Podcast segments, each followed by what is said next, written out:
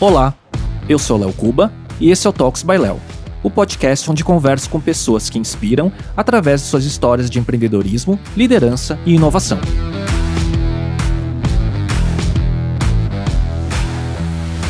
Neste episódio, eu conversei com a Juliana Góes, jornalista, empreendedora, investidora, influenciadora e podcaster.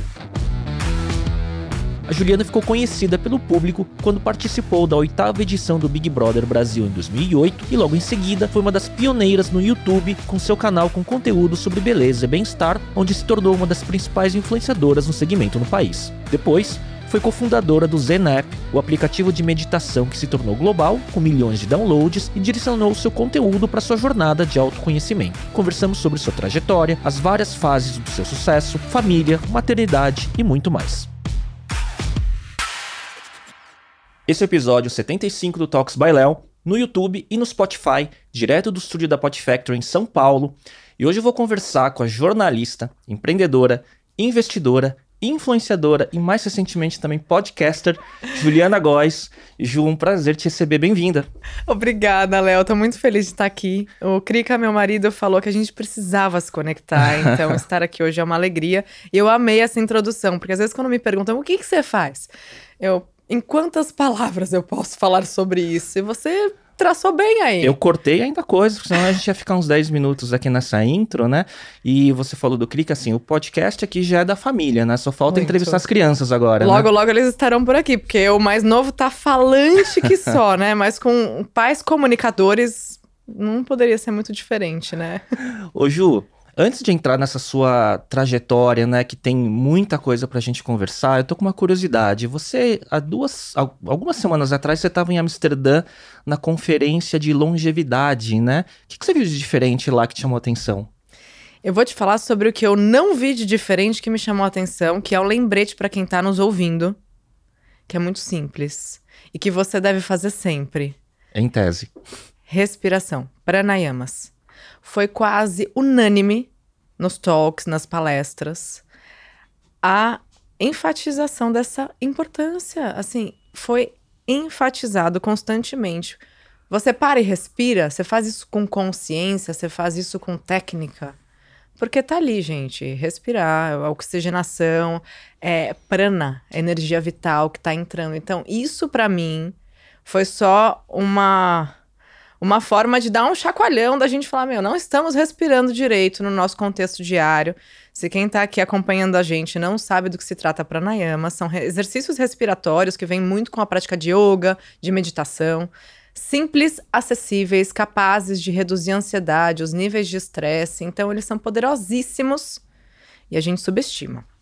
É verdade que é tão simples, né, que a gente não presta atenção né? E a respiração curta, ela é resulta, resulta em ansiedade, pelo menos para mim, acelera, me acelera cada vez mais, fico ansioso, né? Pois é.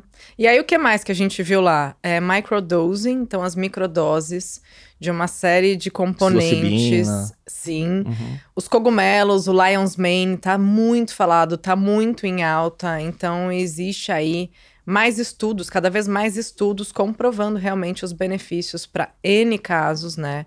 é, para uma boa manutenção da saúde, essa redução dos níveis de estresse e até mesmo uma melhora das sinapses cerebrais. Então tem muita coisa boa. E algo que eu nunca tinha visto são as lentes laranjas que você coloca óculos com Sim. lente laranja para uhum. uso quando o sol se põe. Hum. Então existe aí uma. Para filtrar a luz azul, para você poder ter uma higiene do sono, uma Exatamente, tranquilidade maior à noite. Para é. você, junto com a higiene do sono e com outros bons hábitos, para quem faz jejum e por aí vai, você tem também esse conforto, essa terapia visual, né? Isso eu ainda não conhecia. Uhum. Mas são muitos recursos, muitos recursos. E mas o que me chamou a atenção disparado foi esse reforço da importância da respiração consciente. Sim que você faz de forma pausada, profunda, focado ali no momento presente, é uma forma da gente ancorar também, né? Para quem vai começar uma reunião, começar um podcast, começar uma DR em casa ou começar uma brincadeira com os filhos, silencia cinco minutos, respira de forma consciente, profunda, cíclica. Isso transforma demais a forma como a gente se coloca uhum. para o que for preciso. Legal. Ô Ju, olhando a sua trajetória, eu vejo várias reencarnações né, através da sua conexão com o seu propósito, os seus momentos de vida, seus autoaprendizados, né? É, você estourou na mídia, sei lá, 14 anos atrás por conta de Big Brother, mas você criou novos caminhos, né, sem ir para o passado e depois, enfim, a gente vai falar sobre isso. Qual era seu sonho quando você era criança? Eu queria ser famosa. Simples assim. Mas aí, como ser famosa, né? Eu queria ser atriz. Eu falava que eu queria ser a garota propaganda da TV de aparecer nos comerciais. Então tinha uma coisa assim e também queria ser astronauta. é, e uma época arqueóloga, enfim. Mas era uma coisa de ser vista, de ser famosa, e com muita terapia e muita linha do tempo, e assim, até regressão mesmo, eu entendi que era uma ferida, né? De ter sido não diretamente rejeitada, mas eu sou filha de uma mulher que teve rejeição fortíssima quando engravidou. Uhum. Então, minha mãe foi rejeitada. E eu tomei aquilo para mim. Então, uma vida que eu queria ser vista, que eu queria ser amada, que eu queria ser aplaudida, porque houve uma rejeição no passado que não foi diretamente a mim, mas que não tinha recursos, não uhum. tinha maturidade. Eu ainda estava em fase embrionária, peguei aquilo para mim como rejeição. Então, hoje eu entendo por que querer ser famosa. Só que daí, quando eu fui realmente, eu falei: opa, eu não, não vou. Exato. Eu não vou aceitar ser só conhecida. Sem que eu seja reconhecida. E aí ali deu um, um bug. Porque, como assim? Tudo que eu sempre quis, eu conquistei. Visibilidade, oportunidade, dinheiro. Beleza. E eu não me sentia realizada, não me sentia preenchida. Como faz? Né? Foi um choque para você, porque eu imagino assim, né? Eu até já vi TED Talk seu, né? Até podcast seu e tudo mais, que você fala que no momento que você conquistou o que você achava que você queria, que era fama, né? É, e no programa de maior audiência do Brasil, isso 2008? 2008, né? BBB 8. Quando você saiu, você falou que veio um choque, falou, caramba, né? Não estava preparado pro pós. E aí acho que deve ter sido a faísca olhando de trás para frente que levou toda para sua trajetória, né, de voltar para dentro, né? E aí a gente fala adiante isso, mas foi isso que aconteceu? Foi muito frustrante. E, e sabe o que aconteceu? Um efeito colateral que eu tive, eu criei um bloqueio em sonhar. Porque se o meu maior sonho eu conquistei, e é assim que você se sente quando você conquista, então eu, eu bloqueei aquilo. Anos depois, quando eu comecei a fazer cursos né, de programação neurolinguística, além da meditação, do yoga. Porque assim, no meio do caminho eu me perdi de mim. E eu fiquei nesse conflito. Tá, mas então o que, que eu quero? E eu não conseguia saber o que eu queria. E daí foi uma formação em coaching que a gente tinha que colocar qual é o seu maior sonho e liste seus sonhos. Eu não conseguia. Porque beleza, você pode falar, ah, eu sonho em ter a minha casa, eu já tinha. Ah, eu sonho em ter a estabilidade financeira. Eu já tinha conquistado alguma. Então eu já tinha passado por o que a maioria das pessoas considera um grande sonho de vida e eu falava falta alguma coisa, falta alguma coisa. Então foi muito frustrante e me criou esse efeito colateral que, que caminhou comigo por mais de cinco anos, seis anos em que você eu... não falava sobre, né? Não. Até e é curioso que você se não é reinvenção, mas você continuou a sua trajetória criando um novo caminho, e a gente vai falar depois sobre YouTube e tudo mais, né? Que também não era óbvio, né? E não era um caminho que hoje, quando alguém vê falar, ah, você vai virar youtuber, então você quer audiência, crescimento. Não, não tinha nada disso no passado, né? Então ele foi um. Não vou falar que seja uma válvula de escape, mas foi uma tentativa de mudança e, e construir um novo caminho, né? Foi sim, Léo, uma válvula de escape. Uhum. E as uhum. válvulas de escape são importantíssimas. É quando você recalcula a sua rota, ainda que você não saiba para onde você tá indo. Porque imagina, 2009 foi quando eu comecei no YouTube. Eu também estava tentando conquistar um espaço na TV, eu já era formada em jornalismo, né?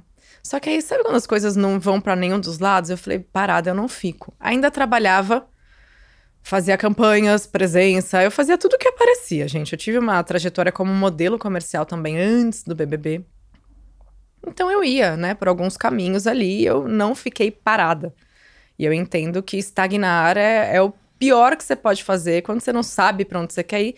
Faz o que você gosta, pelo menos, o que você se considera bom fazendo. Uhum. Você mantém nisso. E daí o que, que aconteceu? Naquele momento foi uma válvula de escape, por quê? Eu falei, eu não quero mais usar aquela visibilidade do BBB, aquele rótulo para conquistar alguma coisa. Eu quero conquistar sendo quem eu sou. O termo ex-BBB, ele pode ser uma pecha negativa às vezes, né? Quando as pessoas usam, não o é? O significado que eu dei naquela época foi. Uhum. Hoje eu vejo de outra forma. Sim. Mas naquela época era incisivo, porque era como se a minha história, quem foi a Juliana antes do BBB, não tivesse importância. Não tivesse nem espaço nos uhum. diálogos. Não tivesse espaço nos interesses das pessoas. Então era só aí o BBB. É tudo combinado? É dirigir? Uhum. É... E era só aquilo. Caramba, eu tive o uma clichê. história no esporte, eu tive uma história, tipo, como modelo, uma carreira internacional. Eu tive uma vida inteira para ser contada. E, e, sabe assim, quando parece que aquilo. Pff, Sim. Não importa. Tem gente que fica preso nisso, né? Depois da história do programa, né? Fica também, porque talvez tenha sido um auge importante. E algo que a pessoa quer agarrar para si, e tudo bem, né? Uhum. Quer agarrar para si como o auge dela, como aquilo que ela tem orgulho. Mas me incomodava. Uhum. E eu não falava que me incomodava, só que assim, já começava a mídia, ano após ano. Ah, a gente quer uma entrevista da Juliana e tal. Tá, como vocês vão me chamar? Ex-BBB. No título. Gente, obrigada, mas eu tô reescrevendo a minha história. Então, eu meio que fui saindo. Começa a ficar assim, daquela, dos holofotes. Sabe aquelas matérias? Onde está a ex-X, não é? Que é. acontece com muita gente, né? É. E daí eu passei alguns anos de propósito saindo do holofote. Então, eu voltei para minha cidade, para Santos, saí do Rio e ainda tava, o negócio tava fervendo. Eu ainda tava na mídia. Mas eu comecei a ter esse incômodo. Eu falei, eu quero o reconhecimento, eu quero uma realização, eu quero entender o meu servir para o mundo. Só que eu não sabia. Beleza. Aí comecei a trabalhar na TV, na TV local. Aquilo me preenchia. Eu gostava muito de ser apresentadora, repórter. Então tá, tô exercendo minha profissão, tenho um valor agregado, né? A fama instantânea era uma coisa que me incomodava muito. Daí eu falei, não, eu quero mostrar o meu valor, o meu potencial. E daí o YouTube veio assim como um hobby, sabe, Léo? Essa válvula que me trouxe a oportunidade de ajudar as pessoas. Então eu falava, que que eu sempre fiz muito bem. Quando eu sentava com uma amiga antes de uma festa, eu conversava com ela, o que, que você está se sentindo? Como você quer se sentir nessa festa? Ah, então vamos maquiar aqui. Aí eu maquiava, arrumava. E ao mesmo tempo em que eu maquiava, eu fazia um, um, papo motivacional ali, inspiracional, uma coisa meio coaching, sem nem saber o que eu estava fazendo. Sempre fui muito boa conselheira, mediadora. Então eu me coloquei dessa forma. Eu ensinava maquiagem, Léo, quando eu comecei. 2009, a gente tinha, a gente tinha algumas gringas fazendo isso uhum. e poucas aqui. Era eu e mais duas ou três. Numa época em que a gente assistia clipe de música no YouTube. Sim. Né? Sim é, trailer de filme. Uhum. Não existia criação de conteúdo, não tinha nome porque eu fazia. E aí as pessoas falavam: ah, você, famosa ex-BBB, jornalista, tá fazendo o quê? Sentar. Não. Riram muito da minha cara. Tá fazendo o quê sentada, falando com uma câmera, cybershot, quase VGA que gravava o negócio. Só que o que, que eu fiz? Trouxe meu repertório do jornalismo. Eu sabia falar, eu sabia gravar e eu sabia editar. Eu não dependia Você de fazia ninguém. tudo? Fazia tudo. Eita. Eu não tinha equipe. Eu fazia tudo. Só que isso me preenchia de uma forma possibilitadora. Poxa, estou me suprindo em algo que me faz super bem, que é um hobby maravilhoso, e eu dou conta super, porque eu sei fazer. Então eu coloquei minhas habilidades pro jogo. Isso foi muito importante também nessa retomada da minha autoestima, da minha autoconfiança. E curioso, porque assim, você foi pelo instinto, pelas suas habilidades, pelo que te satisfazia, sem nenhuma visibilidade do que ia virar o YouTube no futuro comercial, né? Porque hoje, quando alguém começa, como eu disse, já começa querendo a fama, o sucesso, né? E busca aquele sucesso que você né, falou quando era criança no meio digital, né? E não era isso no passado, né? Quando você começou. Mas o que me parece, e aí vendo o que virou seu YouTube, você foi uma das primeiras influenciadoras, youtubers, né? E que teve sucesso e que cresceu muito. E não cresceu porque revisitou o passado e foi construindo uma nova trajetória. Mas olhando tudo que você. O YouTube ele virou meio que o, o, o registro da transformação da sua vida ao longo desses anos. Né? Sem dúvida. E, o que, e a linha que parece que conecta é a sua habilidade de comunicação ligado ao seu propósito do que você está passando, né? E, e aí você foi trazendo essa audiência, que foi conectando com você desde sempre, né? Sim, e eu não falava do BBB. Eu escolhi zerar, assim. Eu tive uma Eu acho que foi um baita sucesso isso, porque é um- você construiu sem se, sem, sem, é, se apoiar naquele passado. Exato. Eu tinha esse feeling de que eu queria começar do zero. Eu fiz isso com o jornalismo e eu fiz isso com o YouTube. Quero começar do zero. Eu não quero, assim, usar aquilo a meu favor. Eu quero ver onde eu chego. Quero me provar. Exato. Eu queria me provar. Eu queria provar para os outros também, não vou mentir. E daí, eu tive uma consultoria que, na verdade, foi uma porta na cara que eu levei de uma grande agência de modelos que tem um braço muito forte de gestão de carreira artística. E que duas ex-BBBs que hoje estão super bem, eu sou uma delas, mas não essas que eu citei. Aham, aham. Duas que fizeram uma transição incrível de carreira, que foram pra TV, que daquelas que a galera nem lembra, né, que participou, estavam nesse casting. Eu queria muito, Hum. queria muito. E aí, quando a gente fez a reunião, foi conversado, né, muita coisa e tudo, aí a pessoa falou, olha, a gente não vai agenciar você. Tá, mas você tem potencial, só que você precisa limpar a sua imagem. Fica uns dois anos aí longe da mídia, vai pro jornalismo, nem que seja na sua cidade. Vai ganhando autoridade nisso, vai ganhando notoriedade nisso. E, e, e daí eu já tinha esse feeling e eu levei isso muito a sério, só que não foram só dois anos. e aí as pessoas achavam que eu não falava do BBB porque eu tinha raiva, porque eu tinha arrependimento. Não era bem assim. Aham. Tinha uma estratégia. Tinha uma estratégia. E que não veio totalmente de dentro de mim. Por Uhum. isso que é importante, às, vezes, você tem um feeling, você vai ouvir muito à sua volta. Uhum. Alguma coisa vai te confirmar. Mas tem que tomar cuidado com o que você ouve, porque eu ouvi de tudo. Eu vi que eu era louca de sair do Rio enquanto eu ainda tava no auge e que eu ia acabar com o que eu tava construindo. Mas o que, que eu tava construindo? Responde pra mim, o que, que eu tava construindo, entendeu? Apenas a imagem, né? Sem entregar o seu conteúdo. Era uma casinha de papel, ia bater o vento e ia Uhum. voar, Léo. Uhum. Então, assim, eu não sentia solidez naquilo, eu não sentia firmeza naquilo. Então, beleza. Fiquei aí uns anos sem falar sobre e a minha audiência foi crescendo. E, de fato, eu fui vendo o retorno disso. E, e isso foi comprovando que a tua tese, a tua estratégia estava certa. Tava certa, tava certa. Só que essa, esse reconhecimento, né, que a gente busca, essa realização que a gente busca, não é uma constante. Uhum. Porque muitas vezes as pessoas idealizam o auge delas, de carreira, de vida, achando que quando você chega, é palpável. Você pegou, pegou e nunca mais vai sair. Não. Gente, não é bem assim. É impermanente, né? O sucesso é impermanente. A forma do sucesso é impermanente, Exato. não é? Então você vai precisar recomeçar, recalcular a rota, se entender nas suas fases e no seu servir em cada fase. Então é, é- é- chega a ser um pouco contraditório, né? Que a gente fala de alcançar o sucesso, daí a gente alcança e em algum momento ele vai sair da sua Sim. mão e você vai ter que alcançar de novo e faz parte. É não é um e que estático. bom, Uhum. que bom, porque estagnação é uma coisa que a gente não quer. Uhum. Então eu sinto muito isso. Eu precisei recomeçar inúmeras vezes, mesmo ali sabendo que eu estava trilhando um caminho muito mais coerente, muito mais de acordo com o que me preenchia. Não foi linear a trajetória, né? Não, e, e como eu falei agora há pouco, né?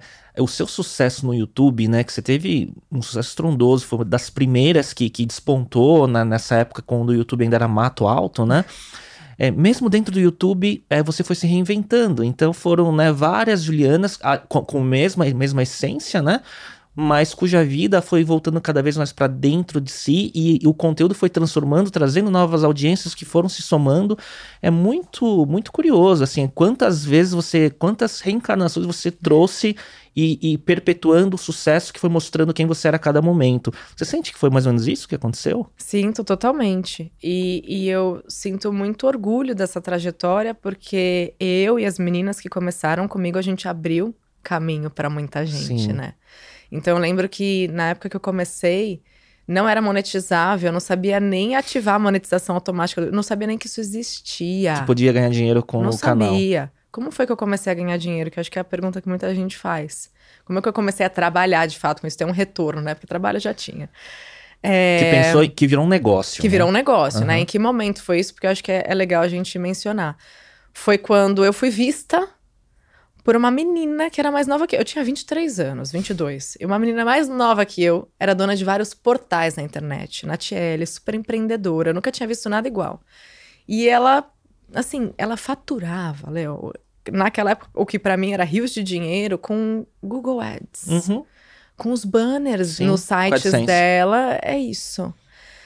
Eu, nossa, beleza, não sabia que isso existia. Ela, então, eu tenho um time de redatoras que falam sobre beleza, principalmente, mas eu percebo, ó, a visão dela. Percebo que o vídeo tá vindo cada vez mais. E eu entendo que isso que você ensina para sua audiência, essas maquiagens, é skincare, é cabelo, pode virar matéria em vídeo pro meu portal. Nossa.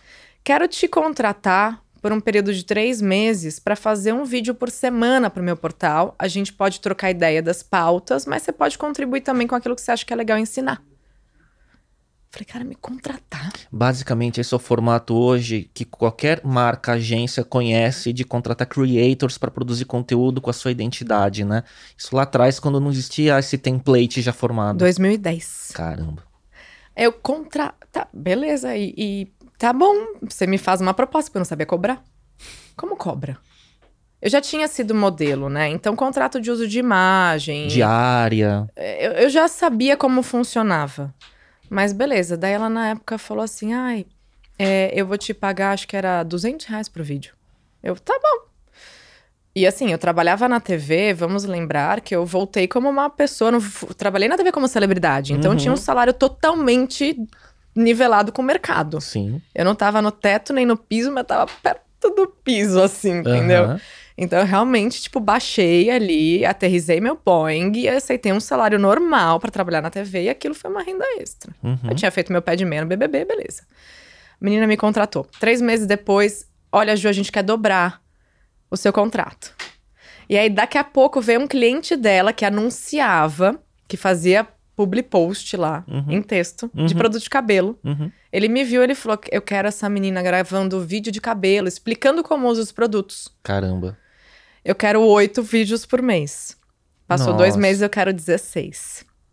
Eu produzia Mas uns aí, 30 você... e poucos conteúdos para esse portal, fora os meus. Mas aí você já tinha que ter estrutura, porque sozinho não dá pra dar conta. Exatamente. Então, a- além de ter sido uma das primeiras a monetizar a criação de conteúdo na internet, eu fui uma das primeiras a ter time. Uhum. E Editor. daí, editor, mas sabe como foi isso? O Ranieri, presidente do meu fã-clube na época do BBB, tinha 12 anos, aí passaram dois anos, ele tinha 14. Em quem que eu podia, com quem que eu podia contar? Ele tinha 14 anos. Que eu sabia que tava lá por mim, na chuva, no sol, menino, assim, prodígio. Ele conseguia plantar nota minha na imprensa. Coisa que às vezes nem a assessora fazia. Ele andava atrás de mim, tipo, stalkeava, tirava foto, mandava pra imprensa e plantava nota. Juliana estava treinando em Santos com não sei o que lá. Juliana foi vista, juro. Falei, aí tem potencial. Aí eu falei com ele, Rani, é o seguinte, né? A gente já tem essa amizade, né, de dois anos, e você é uma pessoa tão leal. E vira e mexe, você tira foto. Quando a gente fazia encontrinho de fã, ele tirava foto pra mim, era foto que ia pra imprensa, era foto dele, de câmerazinha, sabe, assim, digital. Instagram nem era o que é Não- hoje. né? não, acho que nem tinha, É. meu. É, Eu acho que se tinha, a gente não usava. sim, Era a época de blog. sim. Beleza. Rani, você gostaria de trabalhar com vídeo? Ah, gostaria, mas eu não sei. nu- nu- nunca vi nenhuma edição, porque na época era Premiere, computador, não sei o que. Não era. Só software é, promoção. É, é. aham, E que era caro Sim. comprar licença e tudo. Ah, mas eu posso falar com a minha mãe. Eu, "De- deixa comigo. Falei com a mãe dele. Tânia, quero dar um curso pra ele, retribuir tudo que ele já fez por mim, mas ele vai ter que trabalhar pra mim. Tudo bem por você? Não, beleza, tá, tudo bem, então tá bom. Porque ele achava que a mãe dele ia ter que pagar. Cheguei com o curso, Rani, esse é meu presente pra você, por tudo que você fez por mim. Você vai fazer esse curso, você vem trabalhar comigo. Ele trabalha comigo até hoje. Caramba.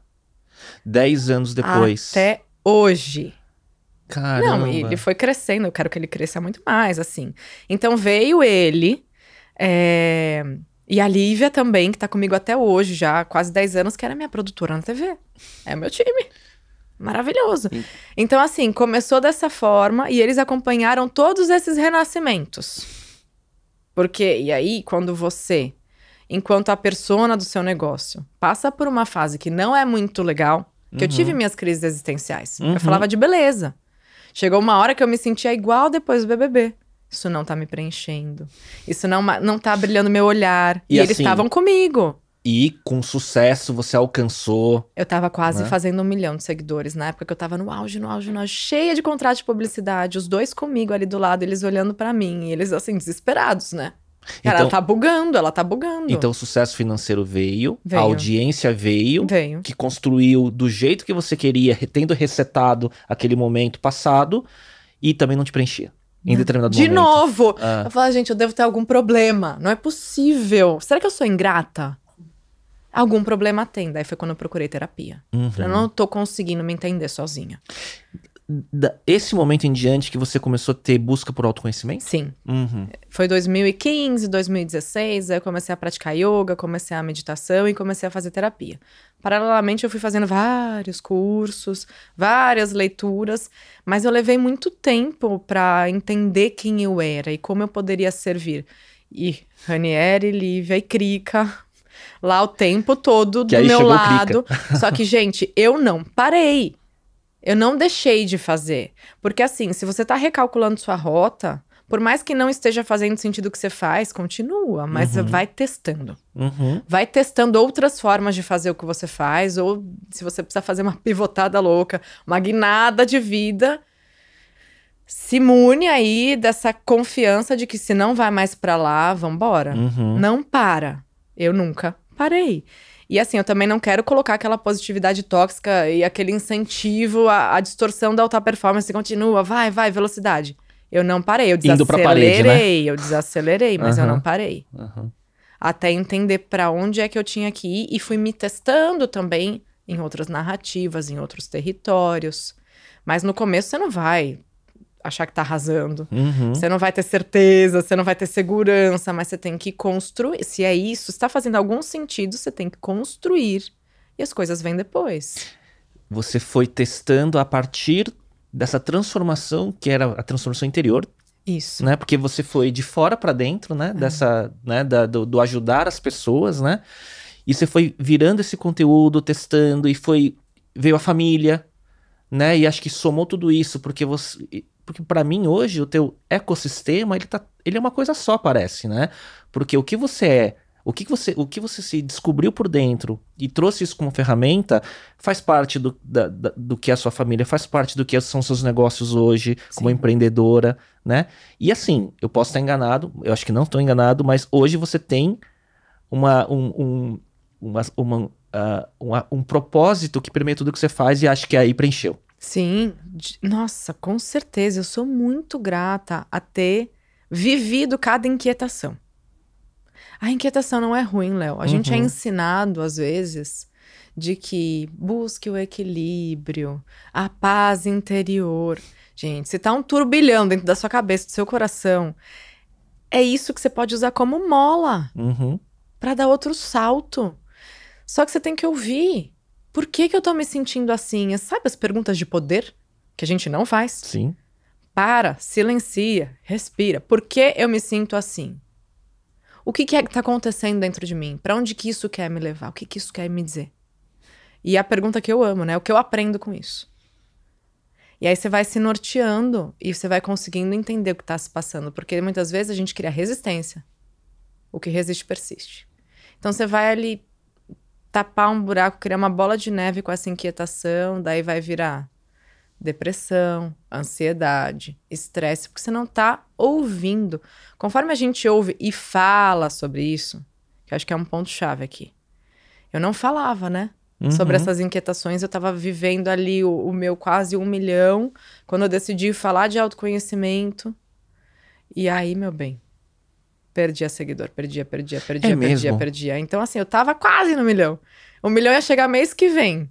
Ele levou depois quase um ano. Porque as pessoas não estavam entendendo a minha narrativa. Se eu tivesse falado sobre isso, elas entenderiam, mas eu não falei. Do nada. eu, eu não estava pronta para falar também. Uhum. Eu respeitei meu tempo. E do nada eu comecei a trazer frases, pensamentos, reflexões e fui parando um pouco com a maquiagem. Eu fui parando literalmente de usar a maquiagem. Porque eu falei, eu quero me ver sem bengalas de novo. Quero saber quem eu sou sem acessório. Meu, e você foi testando tudo isso, Foi. essa vulnerabilidade no canal. Foi. E daí foi muito ruim, foi muito bom, porque na minha cabeça eu tava só perdendo seguidores, mas tava chegando gente nova. Uhum. E eu não sabia pra onde eu tava indo. Daí um dia eu entendi que além das reflexões sobre a vida, sobre a parábola dos monges que atravessaram o rio, que fez sentido pra mim, eu tinha que falar sobre o que eu tava vivendo. Como eu lidava com esses turbilhões. E quem ficou, né, dos, dos seguidores, né? Quem não saiu do canal, era porque estava conectado com, com você. Provavelmente, né? Exatamente. Uhum. E sabe o quê? Muita gente volta e continua voltando depois de anos. Hum. depois de anos, que falam assim, Ju, naquela época nada fez sentido me permitir sair, e eu sempre falei, vocês são livres, segue o que faz sentido, não tem por que ficar aqui, se não, não é o lugar, eu tive que aprender isso, né, de deixar ir. E as pessoas voltam e falam, não, hoje eu olho com outros olhos, hoje tenho alguma maturidade, entendo que saúde mental é uma prioridade pra mim, e, e essa semente que você plantou um dia ficou sempre lá, por mais que eu tenha saído, isso que eu ouço até hoje. Saí, mas você plantou uma semente. E um dia, quando eu precisei disso, eu lembrei de você. Nossa, e você fez isso de 2016 em diante? E de repente vem uma pandemia quando saúde mental, auto virou, viraram ferramentas fundamentais, né? No dia a dia, eu imagino como você estava, de certa forma, preparada para estar falando sobre isso com Tava. todo mundo que precisava de ajuda. tava. E eu precisei de ajuda. Eu tava grávida na pandemia. Eu tava beirando uma depressão. E aí você fala, poxa, mas com tantos recursos? Meditando há tanto tempo? É, Master Practitioner em Programação Neurolinguística? Você não iluminou ainda, né? Gente, vamos cair e vamos cair várias vezes. Só que eu tinha ferramentas e o que, que eu tinha além das ferramentas? Porque tem vezes que você não vai conseguir se ajudar sozinho. Sai desse lugar de querer ser o super-herói da sua vida, né? Uhum. Você não vai conseguir se ajudar sozinho. Só que você vai entender o poder da vulnerabilidade de pedir ajuda e de saber receber ajuda. E aí foi isso que virou, né? todas as minhas chaves.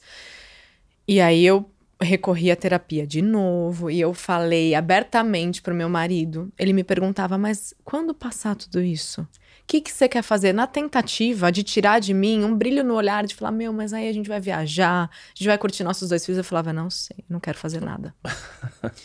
eu tava num, num nível de apatia, e é químico, né, Léo? Sim, sem dúvida. Quando você tem essa descarga química no seu corpo, não tem como alguém te falar, não, mas meu, olha só, o mundo é colorido. Você não vai ver.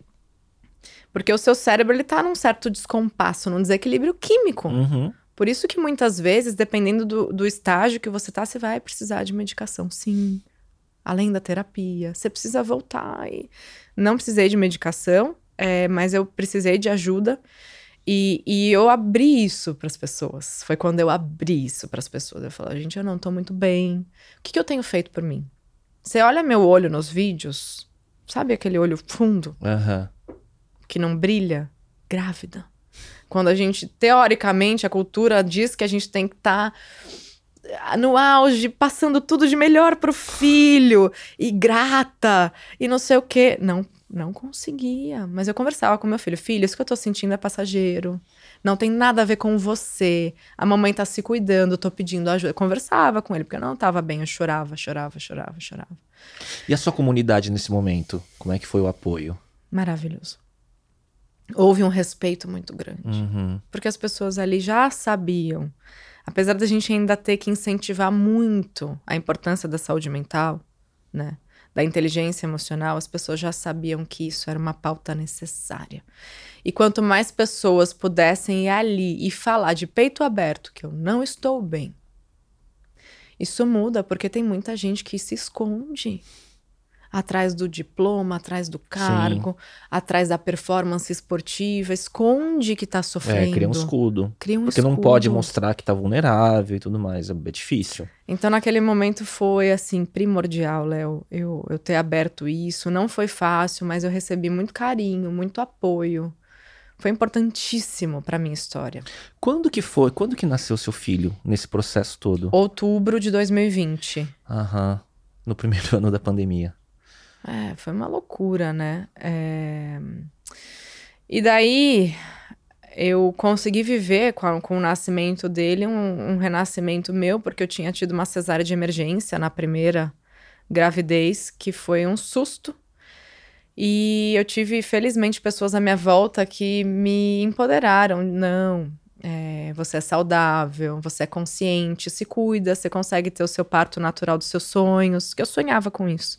Entendo que não é o sonho de toda mulher, nenhum, nenhuma mulher é obrigada né, a ter uhum. esse sonho, mas era meu sonho. Queria viver isso. A gente falou, né, um pouco antes de gravar, que a, a maternidade, a gravidez desperta muitos é, propósitos e, e, caminhos que você quer seguir, e as mulheres ficam muito convictas, né? E aquilo me ajudou. Eu falei, tá, se nesse momento eu tô tão frágil, eu sei que eu vou reencontrar minha força.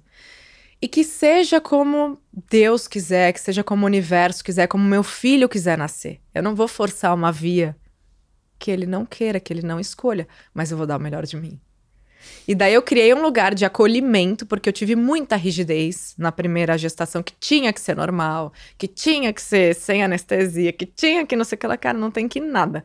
A minha filha nasceu de uma cesárea emergencial, eu tive pré-eclâmpsia, eu fiquei num estado muito frágil, debilitado da minha vida. E ela nasceu saudável. Gente. Muito oradamente. Era. Por que, que eu vou criar Idealizando, essa resistência? né? Uhum. E é um constante retrabalho aqui interno de você entender que resistências você está criando, que elas podem estar tá te desviando do que você quer. Sim. Acho que quantas mulheres passam por isso, né, nesse momento? Porque, como eu te disse antes de gravar, minha filha nasceu de parto natural, né? E, e todas as condições foram desenhadas intencionalmente para isso acontecer, né? Mas aconteceu porque era para ser também né? Porque poderia não ter acontecido, como era o, o seu desejo no, no, na primeira gravidez, sim, né? Sim. E aí o Liam veio, assim, de um trabalho de parto de pelo menos 12 horas. Hum. E num ambiente que era do jeito que eu quis, ele nasceu na água. E por mais que eu chorasse por anestesia e analgesia, meu médico olhava para mim e falava: Não, tá quase. Aguenta aí. Aguenta aí, porque agora talvez atrapalhe. Tem um momento que chega que talvez atrapalhe. Sim.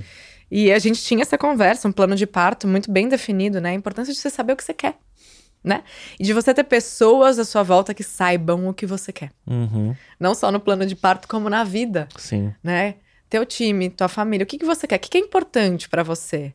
E se fazer aquelas perguntas de poder constantemente, refazer e refazer e deixar claro isso para as pessoas que estão à sua volta. Eu devo muito do meu sucesso a isso. A boa comunicação com quem tá caminhando ao meu lado e com quem tá caminhando um pouquinho atrás. Vem, vem, vem junto. Uhum. Com quem saiu disparado na frente, ó, peraí, descompassou, volta. Então tem que ser esse trabalho para a vida. É, você, eu vejo muito quando você falou desde o seu time profissional, conteúdo e tudo mais, até a questão do parto, como trabalhar em time, né? Importante. A gente não faz nada sozinho. Por mais que eu tenha começado, Léo, com sozinha, editando, gravando, no banheiro, tinha alguém que falava: "Poxa, que legal". Tinha alguém que assistia.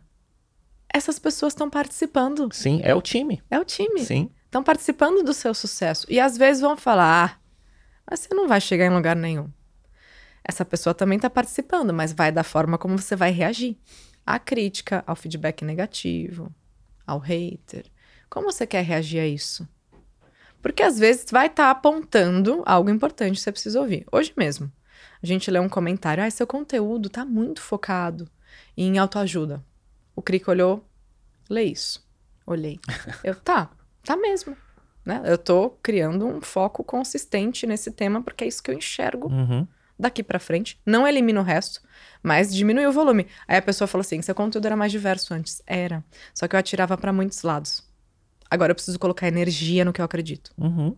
E o resto vem conforme der. Sim. E o Krika falou: isso não é ruim, isso é bom. Você tá construindo um foco. Você tá nichando, Sim. você tá construindo um foco, uma linearidade onde você quer chegar. Isso não é ruim. Exato. É muito da forma como a gente reage, é muito da forma como a gente interpreta. E quem olha também, por exemplo, quem fala, ah, o seu conteúdo está muito autoajuda. Para uma pessoa, isso pode ser um elogio, Dependendo Exatamente. de quem tá falando isso, pode ser um elogio. E tem gente que o termo autoajuda, é como falar ex-BBB, pode ser uma forma de tacar uma pedra de uma forma velada. Exato. Porque o autoajuda às vezes está ligado a muita coisa é, superficial, quando mal usado, né? E daí eu no meu na minha neutralidade, no papel do observador que a gente usa muito na meditação, né, dá um passo para trás e olha de fora. O problema é sempre tirar a emoção. Exato. E daí você dissocia da emoção. Exato. Olha aquilo. Olha com o olhar de quem tá olhando de cima, distante. Meu, beleza. Mas, se fosse a Juliana de 2015. Uhum. Seria mais um... Tinha dia que eu chorava. Uhum. Quando eu falava, meu, o que você tá falando? O que você tá fazendo? Vai fazer maquiagem, menina. Tipo, Meu- cala a boca, vai voltar a fazer maquiagem. Eu chorava. Como ter audiência grande, ele, ele, ele tem muita gente que não enxerga o, o ônus que tem por trás de tudo isso, né? De, de é, dependendo do seu estado interior, qualquer coisa pode ser um, um- um vento, né? Que, que te abale, né? Uma avalanche. É. É, por isso que eu sempre eduquei muito a minha audiência. Sempre eduquei muito de, ó, se não faz sentido pra você, pra alguém fez. Toma cuidado com a pedra que você tá jogando. Você pode falar. Se realmente você tem uma crítica a fazer, como você quer fazer essa crítica? Como você quer que ela seja recebida? Porque se for ataque, então nem faz. Uhum. Ninguém merece ser atacado. Isso daí é faltar, faltar com respeito. Sim. Isso daí é faltar com, com valores importantes que a gente tem que ter enquanto ser humano. Então, não, ataque, ataque não. Mas você quer fazer uma crítica, que ela seja construtiva. Usa a tua palavra, o seu posicionamento para agregar um valor. Sim. E se não for, aí você vai se entender com você, porque você tá respingando coisa que tá mal resolvida aí dentro, Exato. né? Exato. Ô Ju, e aí com o nascimento do Liam, é, que foi nesse caminho, o parto natural pra você foi uma benção e isso te transformou daquele momento que você tava interiormente pra frente? Com certeza. Foi um momento em que eu parei e falei: Foi um sinal também. Como você quer viver a sua vida? Olha isso, olha o que o seu corpo é capaz. Caramba! Você foi capaz de sobreviver a um- uma emergência obstétrica e agora você foi capaz de renascer com o nascimento do seu filho. Como você quer viver a sua vida? E num Então, momento me fiz- global de incerteza de pandemia, que ag- agravava tudo, né? Eu me fiz uma série de acordos comigo que eu preciso revisitar constantemente. Mas eu quero cuidar melhor da minha saúde, da minha saúde mental, eu quero propagar mais isso. Eu quero fazer olhares voltarem a brilhar todos os dias da mesma forma como eu consegui fazer comigo, com ajuda. Então eu quero disseminar isso, esse bem viver. Não importa se você vai meditar comigo, ou se você vai fazer um exercício de PNL, ou se você vai assistir o meu Se Arrume Comigo com Maquiagem. Mas que eu possa estar ali servindo para que você se sinta mais leve, para que você se sinta feliz com quem você já é. Porque a gente fica naquela busca insana da melhor versão e você É, nem reconhece que você já é. Exato. Você já é tanta coisa. Então eu fiz muitos acordos comigo naquele nascimento.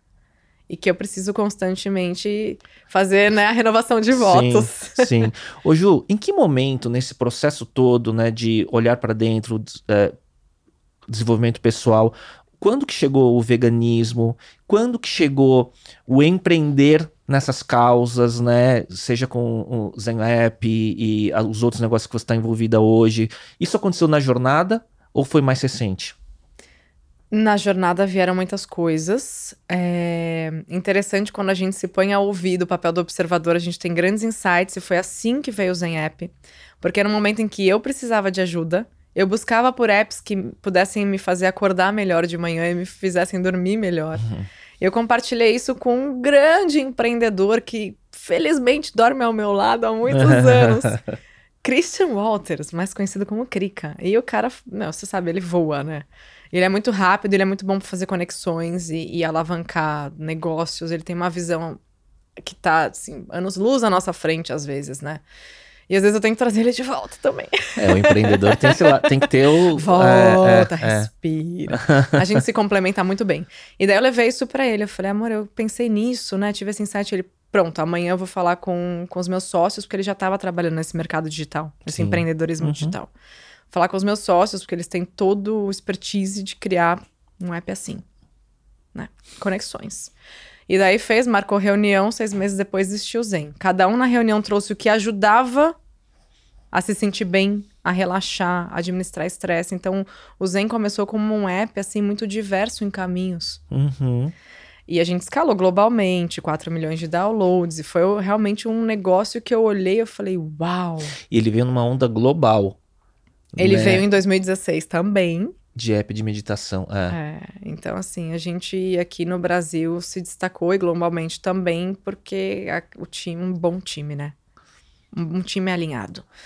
Eu sempre falei que eu, eu tenho gênios que são meus sócios, né? Então, isso é incrível.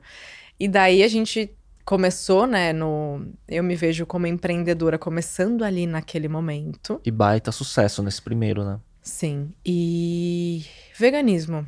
Vamos lá. Eu já tinha me experienciado vegetariana, pescatariana, flexitariana em vários momentos da minha vida desde 2016.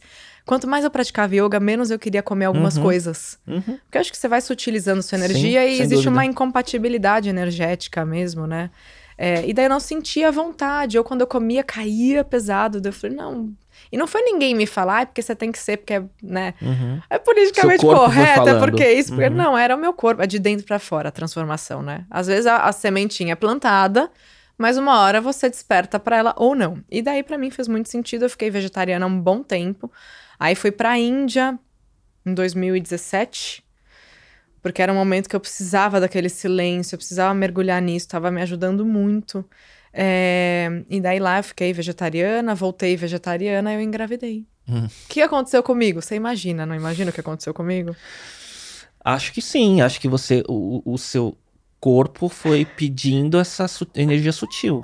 Ou não? Não. Não? Pediu? Todo mundo imagina, Ah. não. Aí pronto, ela iluminou. Não, gente, eu virei carnívora num nível. Teu corpo pediu. Pediu, Ah. mas assim, num nível, e beleza. E naquela época o Krika tava estudando muito sobre longevidade Ah, e sobre o plant-based, né? Que é Sim. a, a dieta à base de plantas como reversão de cânceres. uhum.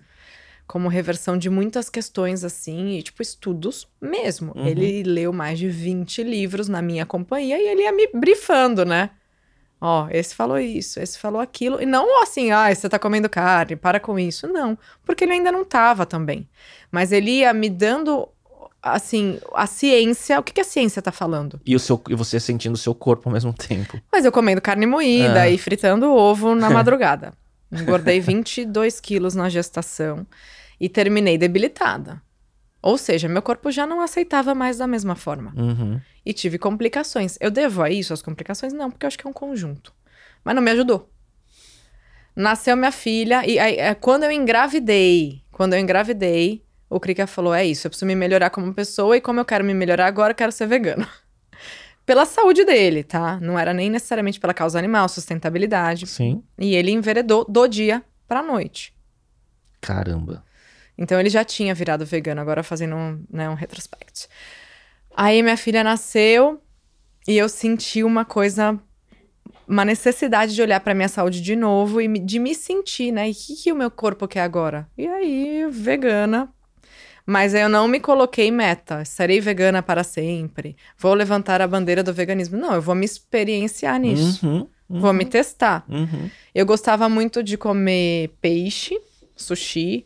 Gostava muito de comer hum, ovo. Então, beleza, no começo, se eu sentir vontade, eu vou. Uhum. Eu funciono assim, sabe, Léo? Flexibilidade é um valor importante pra mim. E por que não na alimentação? Você me dá uma dieta restritiva, eu vou quebrar no meio. Então, quer dizer, você tá indo de acordo com o que você tá sentindo, né? E se respeitando. Você sabe que quando eu voltei da Índia, quando eu tive meu, meu retiro lá há mais de 10 anos atrás, eu voltei vegetariano e eu fiz a mesma coisa. Eu vou até quando eu não estiver me violentando em relação ao que meu Exato. corpo tá pedindo. A rimsa é a não violência. E, e nunca também fiquei julgando, quando, né? Porque tem, tem muito isso, né? Quando você segue uma linha, é, invalidar o caminho do outro, né? E, e eu não vejo isso em nada do seu conteúdo. Você nunca tá pregando nada, né? Do Não. que você tá fazendo. E às vezes até me questionam, né? Por que, que você não fala mais disso, daquilo? Eu falo, gente, não. Eu sou o poder do exemplo. Uhum. Eu sou um exemplo pra muita coisa. E eu acho que isso vai mais do que a minha fala. Pela atitude do que eu não fala. vou ser incisiva, eu não vou ser militante, não tô tirando o valor de quem é. Porque tem certas coisas que precisam mesmo de intensidade. Mas eu não sou essa pessoa.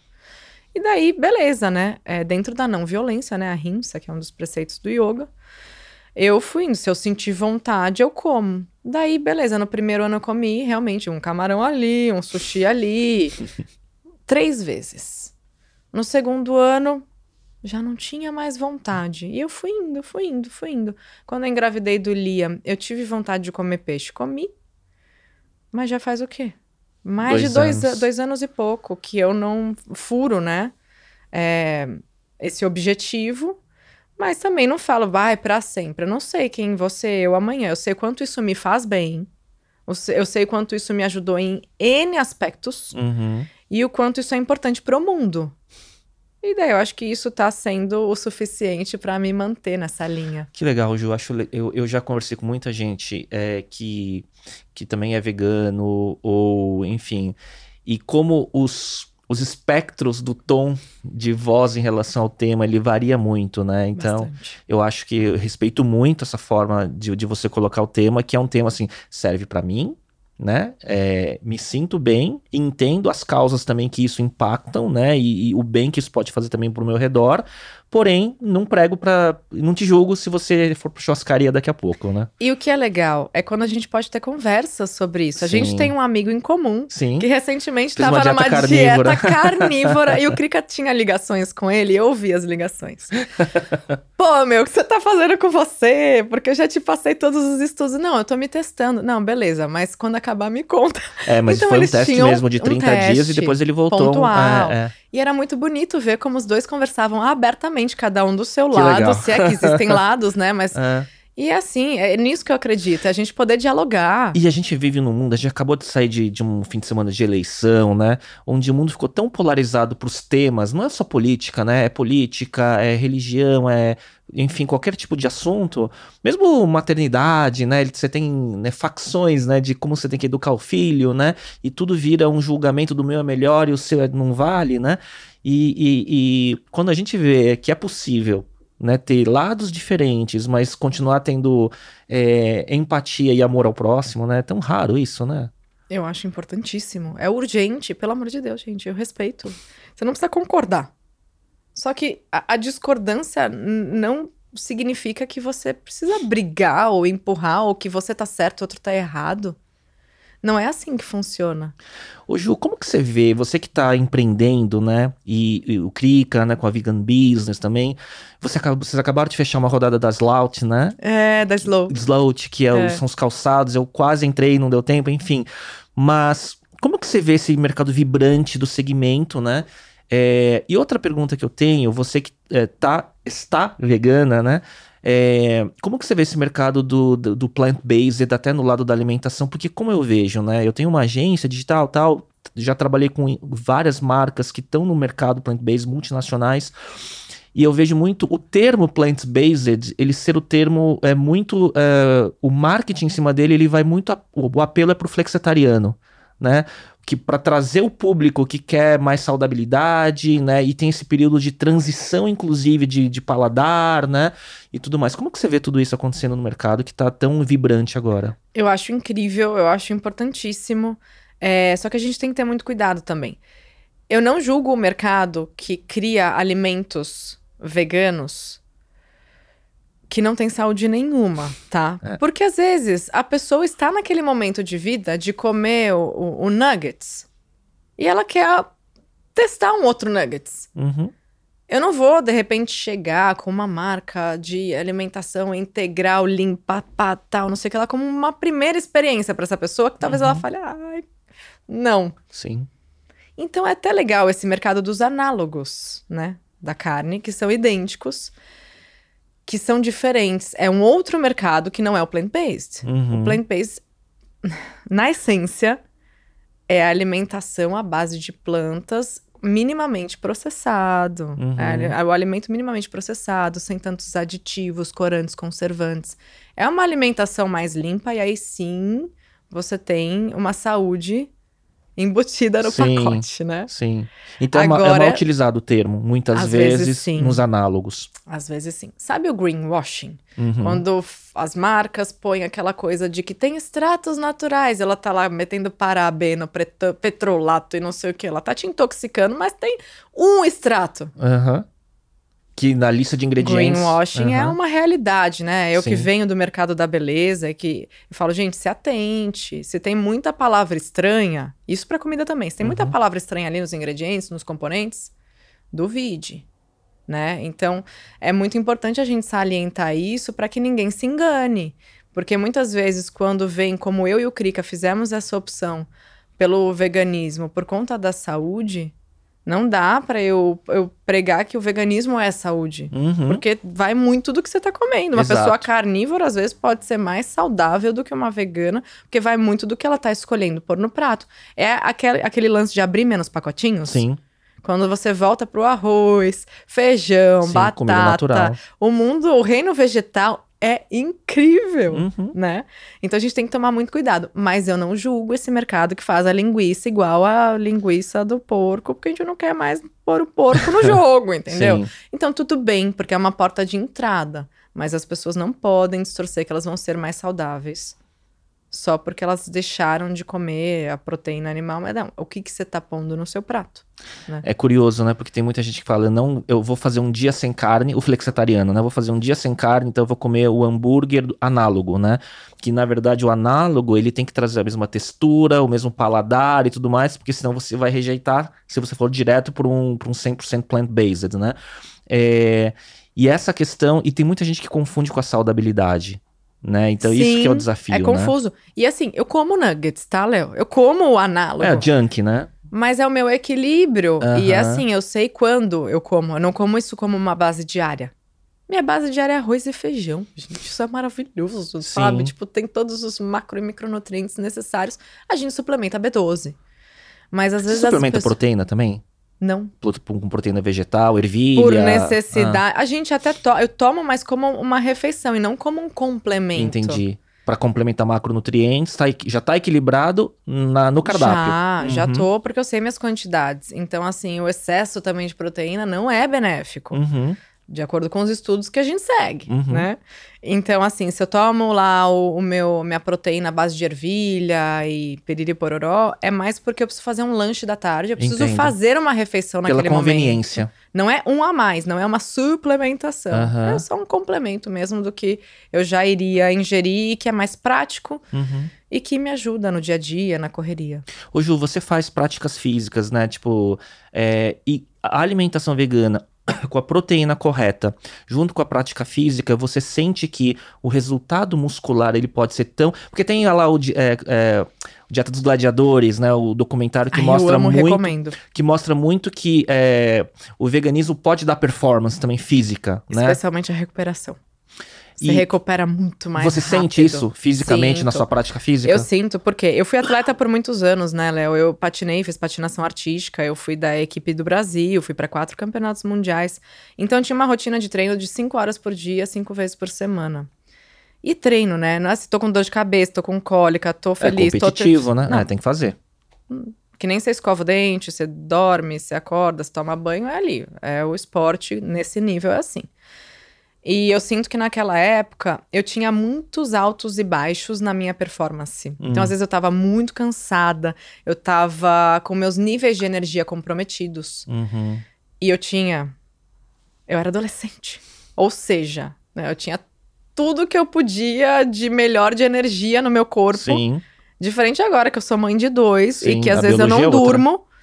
E eu corro, e eu pedalo, e eu. Meu, eu performo. Uhum. Então, o que eu vejo, assim, são anos que eu faço treino funcional e que eu vou inventando umas outras modalidades. Que eu acordo melhor. Eu tinha um problema muito grande de acordar lesada. Parecia que eu nem tinha dormido. Isso Aham. antes de ter filho. Uhum. Então eu acordava assim com a energia super baixa e demorava pra pegar no tranco e tinha muito essa depois do, do almoço, que era uma refeição principal, aquela letargia. Sim. Melhorou muito. Não é que eu acordo cansada às vezes, mas eu performo. É Aham. diferente, o meu corpo é diferente e eu sinto muito isso na minha vitalidade. Muito. Mesmo durante os meus ciclos menstruais, a minha baixa é mínima. É mínima. Porque assim, você tá ali, né, num, num momento de introspecção, né? Se você Uhum. volta pros ancestrais, Sim. às vezes as mulheres se recolhiam e tal. Meu, eu super respeito meu ciclo, agradeço por ele, agradeço pela minha fertilidade. Eu tenho uma relação diferente também, muito saudável com isso. Mas eu não tenho uma baixa tão grande, eu não tenho mais tanta TPM. Mudou uhum. demais. A minha pele, tipo, é muita coisa, assim. Eu vou, eu vou começar a levantar a bandeirinha que eu falei hum. que eu hum. não levanto, mas é que eu tô realmente falando dos meus tudo, resultados. A gente vê essa. É muito curioso, assim, como tudo, tudo, muita coisa do que você faz, você tá. É, acidentalmente ou não, sempre no início da, das ondas que estão acontecendo. Porque, por exemplo, o termo de longevidade, né, biohacking, né, e tudo mais, é, o veganismo do, com performance, né, são temas muito atuais, né, por exemplo, eu vejo muito aquele podcast do David Sinclair, né, que fala sobre longevidade, mas com ci muita ciência por trás, tem um outro que é o Huberman tem Lab. Tem muito embasamento, é, né. Que, que hoje é, virou tema que todo mundo, né, tá, tá estudando, né, e, e eu vejo que se você bebe dessas fontes todas e testa em você o que que funciona e tudo mais, né. É, saúde quem reina, assim, é, na. Eu acho que nessa busca, no estudo, é o Krika. E ele me traz, né? É. Como eu disse, ele vai me brifando. Daí eu, eu respeito muito. Ele é o curador para você. Ele é, total. E a gente vai fazendo essa autoanálise juntos e se apoia e tudo mais. Ele tinha uma questão com a alimentação dele, um desequilíbrio muito grande. E ele vem conseguindo se curar uhum. de dentro para fora e maratonista agora. Então, assim, quem olha ele quando eu conheci, eu vi né? uma ele foto tinha mais de, vocês... de 100 quilos, apesar de, de não parecer. Atrás, né? assim, é. E a saúde dele, ele sempre muito inflamado, né? Sim. Porque daí você tem que ver peso, o peso que a pessoa tem, mas é do quê? Sim. É de saúde? É massa é muscular músculo, ou é, é, ou é gordura visceral? É. O rosto dele, tipo assim. E olha ele hoje.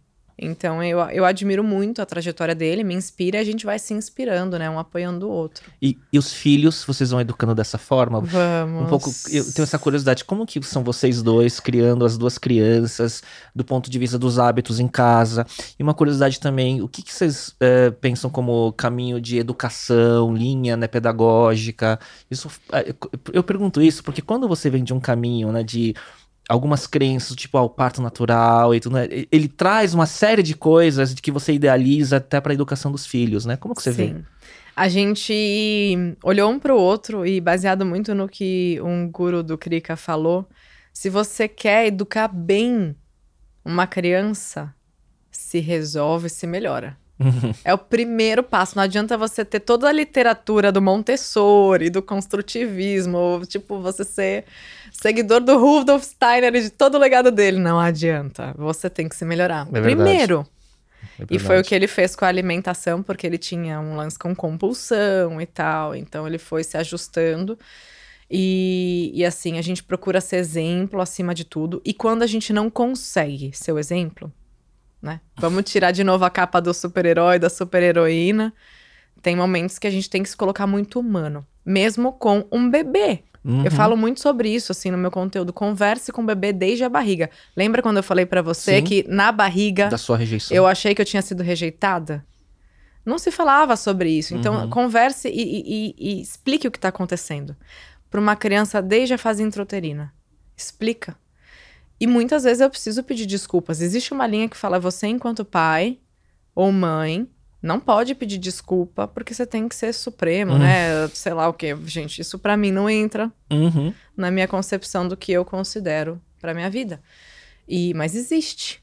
E eu não, eu me coloco de igual para igual e quando eu tenho atitudes ou falas ou reações que eu não considero ideais, eu vou lá e sento com meus filhos e falo: "Mamãe, a mamãe deu uma surtada isso não foi legal, tá, gente? Ó, o jeito que eu falei com vocês, essa reatividade, não é algo que eu gosto, mas que eu tô melhorando. Mamãe tá fazendo terapia, tô me permitindo, né, todos os dias com vocês, me melhorar um pouquinho. É uma constante na vida. E eu sempre explico. Sim. Também tem um momento de ser firme em certas coisas também. Acho Amorosamente que é saber, firme. É, isso, isso. Exatamente. E daí a gente tem que colocar os limites também. Uhum. Então é muito na base da conversa, né? Que a gente faz e, e as crianças, eu quero que elas sejam livres, eu não, não sou eu como crica. Então, com alimentação, é entender o que está no prato, de onde vêm as coisas uhum. e para que eles façam as escolhas deles. Uhum. A minha filha já comeu ovo de codorna, foi a única coisa que ela comeu assim, porque um dia ela pediu e a gente concordava, né, concorda que eles vão pedir. e a gente deixa eles livres, né? Uhum. É o amorosamente firme. A gente Sim. dá o caminho, O que se pratica em casa, você tem uma linha, né? Mas, não significa que tem uma livre, proibição. Porque às vezes questiona, ah, mas você só dá comida vegana é deixar livre? Não, mas a gente faz isso porque a gente acredita que isso é o ideal Uhum. para a saúde deles, para a saúde do planeta, para a saúde dos animais. E é o que a gente acredita. Uhum. Mas não tá impondo nada, não tá forçando, né? Então ela comeu e nunca mais pediu. O que, que seria, né? Como seria se eu tivesse falado, não, vai comer, porque a gente não come isso, porque não sei o que. Ela, não, daí nunca mais pediu. Ela tá com quatro anos? Vai fazer cinco. Aham. E foi, assim. E a gente sabe que vai acontecer de novo. Mas é na base da conversa. Sim.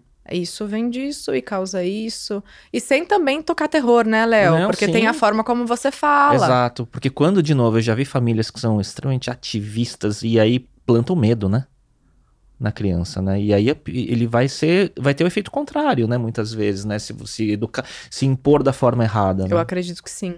Então, hoje, assim, as crianças, elas estão numa escolinha construtivista, que eu É. gosto muito, que tem uma abordagem muito amorosa, e deles construírem a visão de mundo. Isso, é, eu, a gente seguiu esse- conhecimento. isso também. De, a gente ia ver Waldorf e construtivista, fomos pro Isso. construtivista, porque vai construindo o raciocínio e não sendo colocado pra pessoa, né? Enfim. Exato. Eu fui.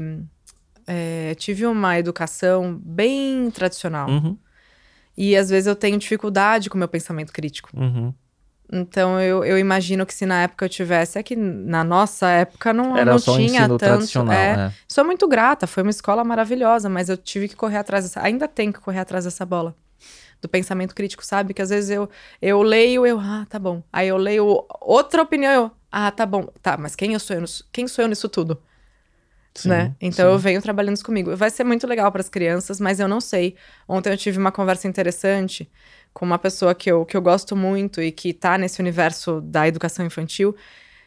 E aí eu questionei uma nova escola que estava vindo em Santos, que é mega construtivista, que eu falei, uau, que legal. Só que eu tenho um filho high need. O Liam, ele é high need, é alta demanda, ele tem, assim, uma tolerância baixíssima para frustração.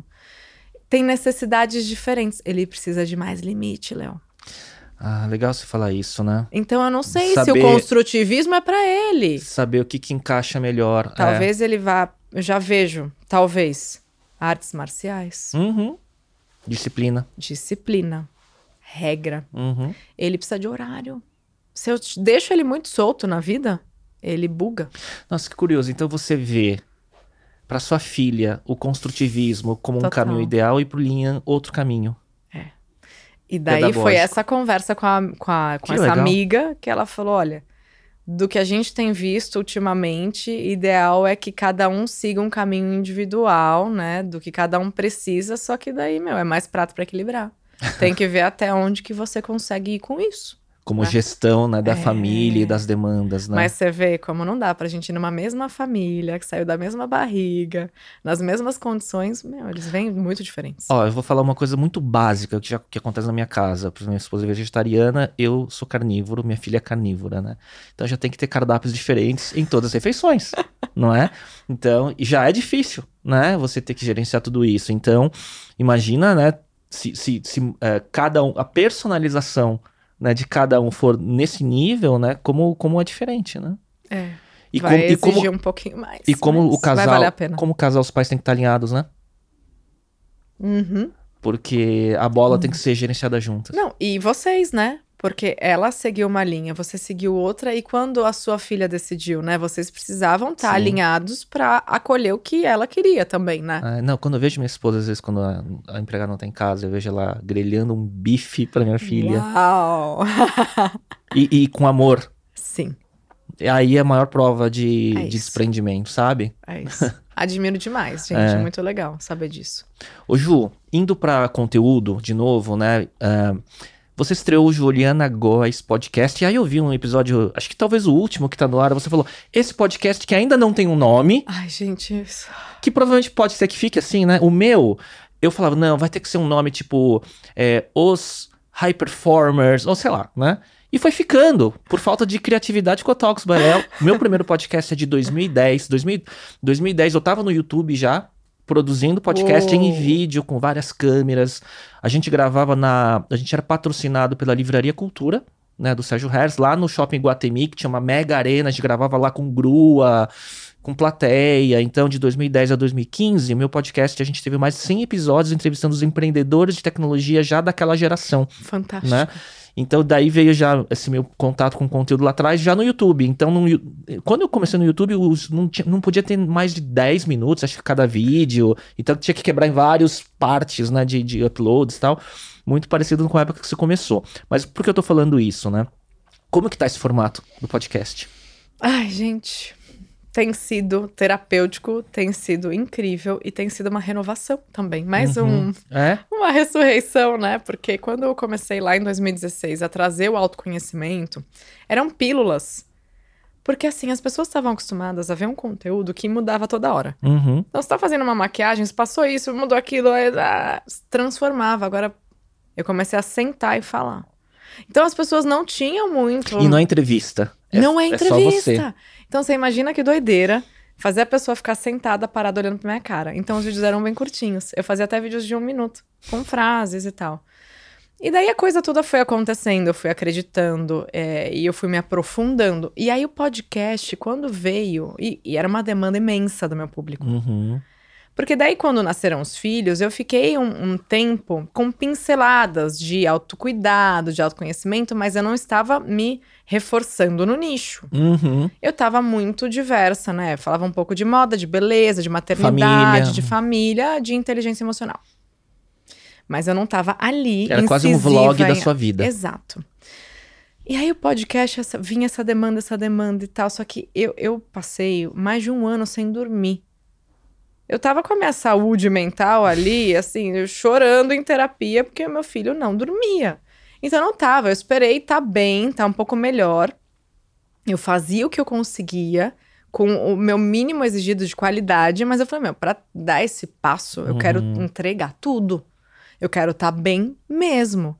E daí, beleza, eu coloquei esse projeto pra andar no momento em que eu tava mais preparada e voltar com aquela ideia desse mergulho, só que de verdade agora, porque daí você não tem assim um limite de tempo, a pessoa tá ali com você dirigindo, cozinhando, amamentando, É faxinando. o tema que você quiser, né? Nessa linha. Ah. Maravilhoso, gente. Então, assim, tá preenchendo acho que essa lacuna antiga de poder sentar e ter uma conversa amiga, uma conversa que gera insights, uma conversa que catalisa transformações, que planta sementes. E como se o público se identifica, eu vi alguns comentários, assim, dos episódios, né? O pessoal se conecta muito, né? Muito, porque Ah. você consegue ter profundidade.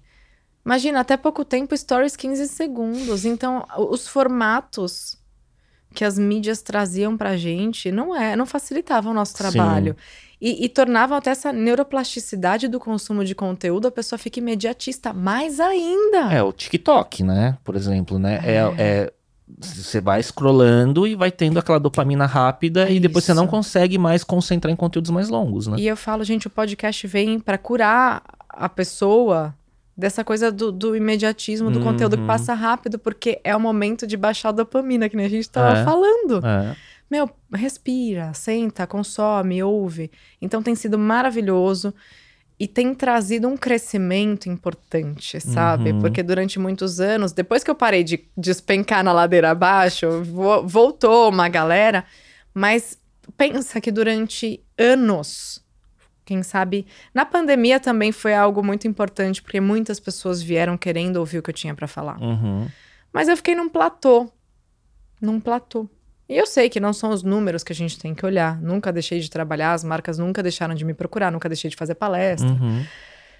Mas é legal ver que tem gente chegando e se interessando por isso. É uma validação de que o mundo está se transformando, de que cada vez mais pessoas querem estar nesse movimento de se melhorar, de se acolher, de, de se superar, de se cuidar. Então tem sido maravilhoso como um retorno de tudo aquilo que eu acreditei e que eu investi ao longo dos anos. E aí o nome começou como reencontro, mas eu tive um problema com registro de marca.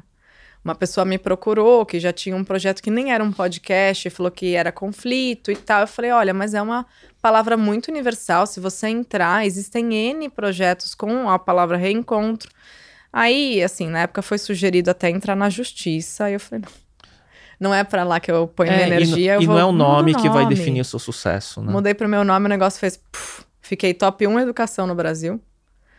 Fiquei top 3 podcasts do Brasil. Foi só tirar aquela energia da frente. Falei, eu não, não quero brigar. Ótimo. Veio pro bem de novo. Aí, puf, Juliana gosta de podcast. Foi insistência do Krika, porque ele é muito bom, né? Com Uhum. essa coisa do branding e tal. Ele, não, tem que ser seu nome, reafirmar sua marca. E eu sempre fui meio assim, não, não preciso reafirmar a marca, eu sou mais discreta, né? Aquela coisa. Às vezes é difícil pra mim bater no peito e falar de tudo que eu fiz. Eu venho trabalhando isso, sabe? Então, muitas vezes eu ficava ali, na sombrinha do, do meu próprio brilho. E aí ele, não, vai por eu, tá bom, então vai meu nome. Só que daí eu venho sentindo a necessidade de, de ter um nome para esse projeto. Aham. Então eu deixei em aberto. Falei, gente, contribui, vai lá, posta o que, que você acha, faço pesquisa com a audiência, mas tá ficando. O, o universo vai conspirar a favor, né? Vai. Nossa, que legal. E a sua audiência, ela começou então a ter uma primeira vez um contato com um tipo de conteúdo que, apesar de estar no YouTube, pode também ser ouvido em áudio, né? Então, eles estão acostumando a ouvir só Ju agora também. Como é que é isso? É libertador em um mundo que, especialmente para as mulheres, o que tá por fora ainda conta muito.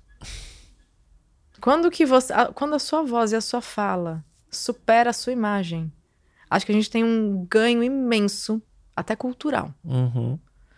E eu quero fazer parte desse movimento porque eu vim muito da beleza, ensinando a se arrumar por Sim, fora. foi o seu primeiro tipo de vídeo no YouTube, né? E eu gosto. Eu me maquiei pra estar aqui. Eu pus uma roupa que eu adoro pra estar aqui. Não é que eu larguei tudo, eu vou viver, né? Paz de amor. Não. Mas eu não dependo disso pra me sentir bem. E isso tem tudo a ver com o que eu falo. Uhum. Sabe, olha pra dentro, é o teu potencial, ele não tem cara, nem cor, nem na forma. É o que você tem pro mundo. E uma coisa não elimina a outra, você pode ser uma pessoa vaidosa, mas a- ao mesmo Exatamente. tempo valoriza mais o que tá dentro, né? Exatamente. Então, acho que hoje eu sou o equilíbrio de tudo, porque tiveram épocas em que eu realmente me tornei uma página em branco. Eu usava roupas neutras, sem gênero, usava pouquíssima maquiagem, cortei meu cabelo pixie, que é o curto do curto do curto. Eu vi isso. eu vi isso. Eu É. me permiti testar, me anular, talvez, para entender como eu queria novamente me enxergar, o que, que eu queria pôr em mim Uhum. que fazia sentido pra mim, não era o que o mundo queria. Né? Então foi muito interessante. Aí quando você me pergunta isso, eu falo, uau, tô vencendo na vida, porque as pessoas estão ali pra me ouvir. Que foi o que eu busquei, né? Você tem também a, a- é, como sua habilidade de comunicação, né, é muito boa. Tudo, tudo, tudo soma, né? Você conseguiu juntar, acho que todos os talentos em diversos formatos, talvez hoje, né? Acho que é bem. Sim, eu me sinto bem realizada. E aí ano que vem a gente também vai dar mais um passo. Hum. Eu fui uma das infoprodutoras, assim, aqui no Brasil, uma das primeiras lá em 2014. Por causa do Krika, né? Porque ele sempre foi muito visionário nos formatos que vem, né? E o podcast, ele insistia na minha cabeça Hum. aqui. E daí a gente vai voltar para esse mercado, né? E eu vejo diferente, assim. Então eu vou. Já tô trabalhando em cursos, Uhum. que eu também ainda não sei o nome, se vai ser uma jornada, uma vivência, uma experiência, mas são cursos totalmente voltados para isso que eu faço, né? Autocuidado. O autocuidado, ele potencializa o seu sucesso, o sucesso das suas relações, o seu sucesso profissional, Sim. o seu Tudo, sucesso no tudo. que você fizer, porque você está se abastecendo de si. Se você está abastecido de si, você transborda o que você tem de melhor. E é isso que eu ensino as pessoas a fazerem. E ano que vem a gente vai ter curso, vai ter curso presencial, vai ter vivência, vai ter isso- mentoria. Então é um novo momento também da minha carreira. Quando você fala que eu tô juntando, eu tô olhando para isso como algo que eu quero fazer pelos próximos anos, porque eu tinha um conflito, eu não sei como é você com isso. Uhum. Eu não me via depois dos 40 fazendo o que eu faço do jeito que eu faço. Eu precisava dessa renovação. Eu, eu, assim, eu sempre tive dúvida da longevidade, porque tudo, como tudo muda muito rápido, né?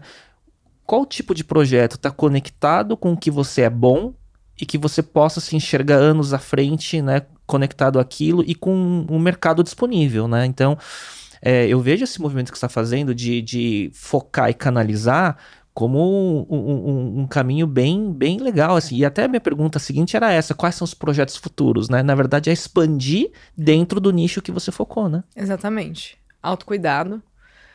Que autocuidado, ele é um guarda-chuva de muitos aspectos, né? Então, basicamente, é a pessoa protagonizar a vida dela no sentido de eu preciso estar aqui por mim. Uhum.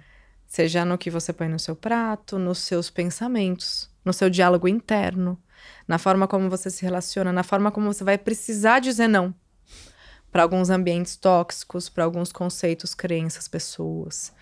Então eu vejo o autocuidado como algo extremamente importante que abrange também inteligência emocional, que abrange também saúde mental, saúde física. Que abrange saber comer direito, que Exato. abrange fazer higiene do sono, tudo, né? Exato. né? Agora, Ju, é. você tem muito assim, você tem muita ferramenta para ensinar e aí como você vai concatenar isso que vai ser o, o desafio do, do, de tantos cursos que você vai poder criar eventualmente, né? E conteúdos, né? Você leu totalmente, porque às vezes eu quero entregar o um mundo para a pessoa que tem muita informação.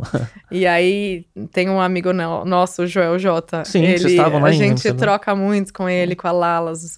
Casal maravilhoso, mulher Sim. maravilhosa. Gosto muito do Joel. E daí ele, ele traz, ele tem uma experiência grande com isso. Ele fala: você tem que ser objetiva no que você entrega, porque daí você entrega mesmo. Sim. Né? E daí depois você vai complementando com outras fases, outros cursos. E eu ainda tenho um pouco de dificuldade, porque eu quero dar muito. E às vezes dar um muito nem absorvem. Exato, mas Você é justamente por simples. isso. E não é nem tem que ser pensando palatável. em, ah, eu quero vender 10 cursos para Não é isso. É, é para que a pessoa realmente saiba o que, que ela tá comprando, absorva, integre e viva aquilo. Sim. E eu levei quantos anos para fazer tudo isso? É, pra estar tá aqui hoje? jornada de anos e anos. E Acho foi que é... uma coisa de cada vez. Ah. Ainda que eu tenha feito um monte de curso ao mesmo tempo, eu absorvi uma coisa de cada vez. É. Então, a mesma linha eu preciso seguir nessa parte de educação, nesse braço de educação. Porque senão eu vou dar uma bagunçada ali dentro e não é essa a ideia. Eu quero que a pessoa saia mais leve, mais confiante, mais pronta para vencer na vida, entendeu? Para bater no peito e falar, gente, é para isso que eu vim, eu me amo e eu tenho isso tudo para entregar para o mundo e eu sei que ainda posso melhorar, mas eu já reconheço que sou, que estou e que tenho tudo isso. É isso que eu desejo, sabe? Vai ser legal esse vídeo ser revisitado anos à frente, Ai, quando tudo já estiver desabrochado, né? Olha lá quando começou, né? Ai, eu imagino que eu estarei aqui sentada com você, com os colares, um, uma, um vestido longo, cabelo já um pouco mais branco, e vai ser maravilhoso. Não vai demorar tanto, não. Ai, gente. Ju, indo para uma reta final, eu tenho uma, uma curiosidade. Como é que é a sua rotina hoje de produção de conteúdo? Diária. Só que entenda que a produção de conteúdo não é só o vídeo que as pessoas veem, não é só o áudio. Exato, tem muita coisa de pesquisa, tem etapas, né? De... Ah. Tem etapas, tem preparo. Então, por exemplo, eu semana passada eu fui para BH dar uma palestra e foi uma palestra nova que eu quero testar. Então eu precisei abrir espaço na minha agenda e avisar meu time que eu, eu preciso de pelo menos dois dias, parece muito, né? Mas eu preciso de dois dias para gestar e parir essa nova palestra, porque eu quero trazer algo novo, uhum. que já tá muito mais alinhado do que meu TEDx de alguns anos, né? Uhum. Opa, acho que 2019. É, eu vi esse TEDx de Santos. Isso. Aí eu assisti. Então eu sinto essa necessidade, quero trazer algo novo, algo mais fresco, e daí eu precisei trabalhar nisso. Só que daí, recentemente, eu aprendi a, a técnica do Pomodoro. Sim. Da divisão do tempo. Como foco, você vai. descanso, foco, descanso. Como você vai temporizar o que você precisa fazer. Então, é, eu trabalhei muito nesse, nessa questão e venho aplicando o Pomodoro, que basicamente você coloca ali um, um tempo de dedicação, porque o oposto da distração Sim. É a dedicação. Desliga a notificação, tudo. Exato. Se prepara. Se precisar, deixa o caderninho do lado. Se pipocar alguma coisa, eu tenho muitos insights, eu sou criativa, né? Eu preciso do caderninho do lado, tá ali na bolsa, ali na cadeira. Porque às vezes vem um negócio, eu anoto, mas eu não saio do que eu tô fazendo. Uhum. E daí você manda lá o teu Pomodoro 25 minutos, 30 minutos, mas 25 minutos, assim, pelos estudos é o ideal de Sim. foco, de tempo de foco. Aí você pausa 5, você pausa 10, aí você vai cuidar do que você escreveu no caderninho, você vai lembrar mensagem. que esqueceu de ligar a lava-louça, né? Ir no banheiro com qualidade, sei lá, fazer o cafezinho. Então eu tenho aplicado muito mais isso e a gente em time também tem feito porque dispersa demais. Eu trabalho na minha casa, na, na maior parte do tempo.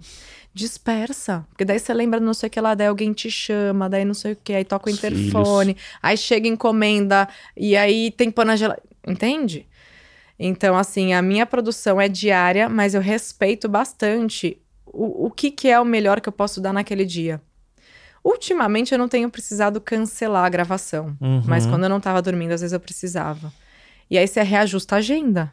Lembra que flexibilidade é um valor Sim. importante pra mim? Então eu preciso ter uma agenda flexível. Senão não dá certo, E gente. encaixa a produção quando você consegue, né? E daí eu tô introspectiva, então eu vou trabalhar na parte de redação, de roteirização. Daí eu vou lá, tá, tá, tá, tá, tá, porque escrever me ajuda e tudo mais. Eu ponho uma música, tomo meu chá e ao invés de correr, vou fazer um yoga. Entende? Uhum. E, e aí você vai se entendendo. Você tem bloqueio criativo às vezes? Tem escritores falam muito isso, eles chamam de writer's block, né, que é bloqueio criativo que às vezes dá uma empacada, assim, às vezes quando eu tô muito é, overwhelmed, com muita coisa na cabeça, Excesso. a criatividade trava. Você precisa esvaziar. Mas aí eu já sei o que fazer. Tenho.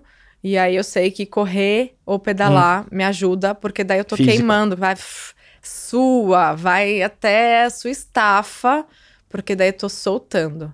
Soltando. Às vezes a meditação não me ajudava nisso, Uhum. porque quando você tá demais. ah, é possível, é, mas eu vou por outros caminhos. É, por isso que é importante ter, ter, é, ter ferramenta. Exato. Que aí você bom. sabe o que fazer em cada momento, que nem eu falei pra você. Cheguei aqui em jejum. Ai, quer um café, Ju? Não, café agora Vai me não agitar vai muito. cair bem. Vai me tirar desse estado que eu tô e vou tomar um chá. Então a gente vai se conhecendo, mas para você se conhecer, você precisa se propor a testar as suas Exato. ferramentas e conhecer. Não é só conhecer, leu. Ai, não, você vai testar na pele, no corpo, na prática, na cabeça, no sono. E aí você vai criando um ritual de vida em que você consegue transitar os- pelos altos e baixos sem empacar na queda e sem achar que o alto é permanente, né? Você falou sobre isso, né? De. Falou até do, autoconhecimento. Ah, você chegou aqui e falou: não, eu ofereci café falando, eu vou tomar chá por conta do meu né, momento biológico e tal. Eu tomo café pra gravar, só que se eu tomar café e não fizer nenhum tipo de exercício, o, o, o me ajuda, né, mentalmente, mas se eu não fizer nenhum tipo de exercício pra aterrizar, eu fico muito acelerado e eu vejo na gravação depois, pela fala, que tá falando muito rápido, atropelando, interrompendo mais. Então, saber usar também, né, das ferramentas todas para que estado que eu tenho que estar para performar aquele objetivo Para aquele específico. momento, para aquele objetivo. É uma conversa, é uma produção, é uma reunião, né? Então, qual estado que eu preciso estar, né? É, e, e o jejum tem me ajudado agora que eu não amamento mais, porque meu corpo ele não tá dedicando energia para outras coisas. Então eu vim silenciando até aqui, pensei, meu, a gente vai longe nessa conversa, eu quero ir longe nessa conversa, o Léo é muito bom nisso. E eu pensei, não, vai, você vai chegar bem, você vai chegar leve, aí depois você bate um pratão. depois, Não, come uma frutinha antes, que Depois é melhor pro uma- corpo, né? Fazer o de jejum de forma adequada. depois vai comer uma feijoada vegana. Ô Ju, indo pra reta final, hobbies pra recarregar as baterias, o que você gosta de fazer? Dançar! Eu amo, gente. Adoro, eu dancei muito tempo. A patinação tem dança, né? Então, dançar é um hobby e eu tenho conseguido fazer isso até na pista. Eu brinco, né? Eu vou pra pista. Que às vezes eu tenho um evento que é uma festa e que é de noite, que eu sou mãe de dois filhos e que eu sou casada e eu posso. Porque a gente tem que poder. Então, acho que esses diálogos bem estabelecidos nos nossos relacionamentos. Lembra da conversa Sim. com o time? O que importa pra você? Sim. Então, meu marido sabe, desde que ele me conheceu, isso é importante pra mim, estabelecer essas relações e, e criar isso. Você cria suas possibilidades, conforme você deixa as pessoas saberem. Então, eu amo sair pra balada. E eu tô numa fase, assim, de beber álcool cada vez menos, e tem sido interessante. Porque eu vejo que, juro, eu sou uma ótima companhia pra ir pra uma festa, porque eu danço, e eu canto, e eu causo. E daí, cara, não preciso nem mais tanto do álcool pra libertar Como quem eu sou de verdade, ah. porque eu já me aceito, É. eu me valido. Eu sei quem eu sou, eu sei meu lugar no mundo, então é pronto. E às vezes você já tem aquela percepção, putz, o álcool ajuda aqui, mas amanhã eu vou estar com a energia mais baixa. Vai prejudicar meu Ah, treino, vai prejudicar ah. minha relação com os meus filhos, então eu tô dosando isso também. Eu gosto, adoro tomar um vinho, mas não é sempre que ele vai me ajudar. Nossa, eu tenho visto cada vez mais com a idade como o, a bioquímica do que eu coloco pra dentro me afeta cada vez mais. Alimentos que eu não tenho intolerância, mas eu tenho leves alergias. E eu sinto que é o que você falou. De repente eu como uma coisa à noite, sei que dia seguinte eu vou estar letárgico. Então, é, eu tenho estado muito mais criterioso com isso. Eu quero até complementar com uma frase de uma amiga que é estoniana e ela foi frugívora Uhum. durante um tempo. Uhum. Então ela se, se alimentava de alimentos crus, né? De, de frutas, legumes, folhas, enfim, sementes. E ela fala: o problema, quando as pessoas decidem testar né, uma saúde mais plena, uma saúde fortalecida, né? Que é aquela saúde que não está intoxicada, que não está inflamada. Elas percebem que elas sempre se sentiram mal e não sabiam. Porque você nunca experienciou o limpo, o íntegro, a vitalidade. Não, não sabe o que é. Então você não sente esse dano, né? Talvez no passado, quando eu saía pra balada, tomava lá meus drinks, tá, não sei o que lá, acordava cansada, mas no dia que eu não bebia, eu também acordava cansada. Quando a gente sabe, né, Léo, como é que a gente se sente quando a gente tá bem, a gente não quer comprometer isso. E a gente cria mais responsabilidade de escolha, a gente cria mais cuidado com a gente e, e não se ilude, assim, por um prazer momentâneo, porque depois você vai sentir. Você não quer perder aquele flow, você não quer perder sua Exato. performance. Eu, eu descobri que eu tinha um problema com lactose é, em excesso lá pelos 30 anos de idade. Aí, tipo assim, ah, eu vi, putz, eu comi uma pizza com queijo, tomei um milkshake ou tomei uma cerveja e aí eu tô muito mal no dia seguinte. Aí eu fui começando a tirar, tirar. Falei, caramba, nunca vivi isso na vida. Porque desde pequeno tomo leite, nanana, não sabia. Eu também tinha e não sabia. É, e não é aquela coisa, é muito, ah, aquela alergia que dá muito, né, é depois, né, ela, ela é meio tardia, né, dá no, no- no dia seguinte e tal, mas é libertador quando você descobre, né. Eu tinha estufamento abdominal, É, bastante, Hum. sempre proeminente, assim, o abdômen, sem muito motivo. Dor de cabeça. E, assim, uma dor de cabeça que vinha. Eu tinha bruxismo também, isso não ajudava muito. Mas vinha, vinha, vinha, e, e eu não sabia. E hoje eu, às vezes, quando eu passo por alguma situação de contaminação cruzada, eu sinto. É. É. A minha filha tem severo com castanhas. Quando ela, ela teve, quando ela tinha um ano e pouco de idade, a minha esposa estava com ela num restaurante, eu estava no Rio trabalhando. E aí minha- eh, veio o cafezinho da minha esposa, aí tinha um browniezinho com castanha do Pará. A minha filha pegou e mordeu. Só de morder na hora, deu edema de glote. né? E primeira vez que isso aconteceu, eu não tava, e aí ambulância pro Einstein, adrenalina, né?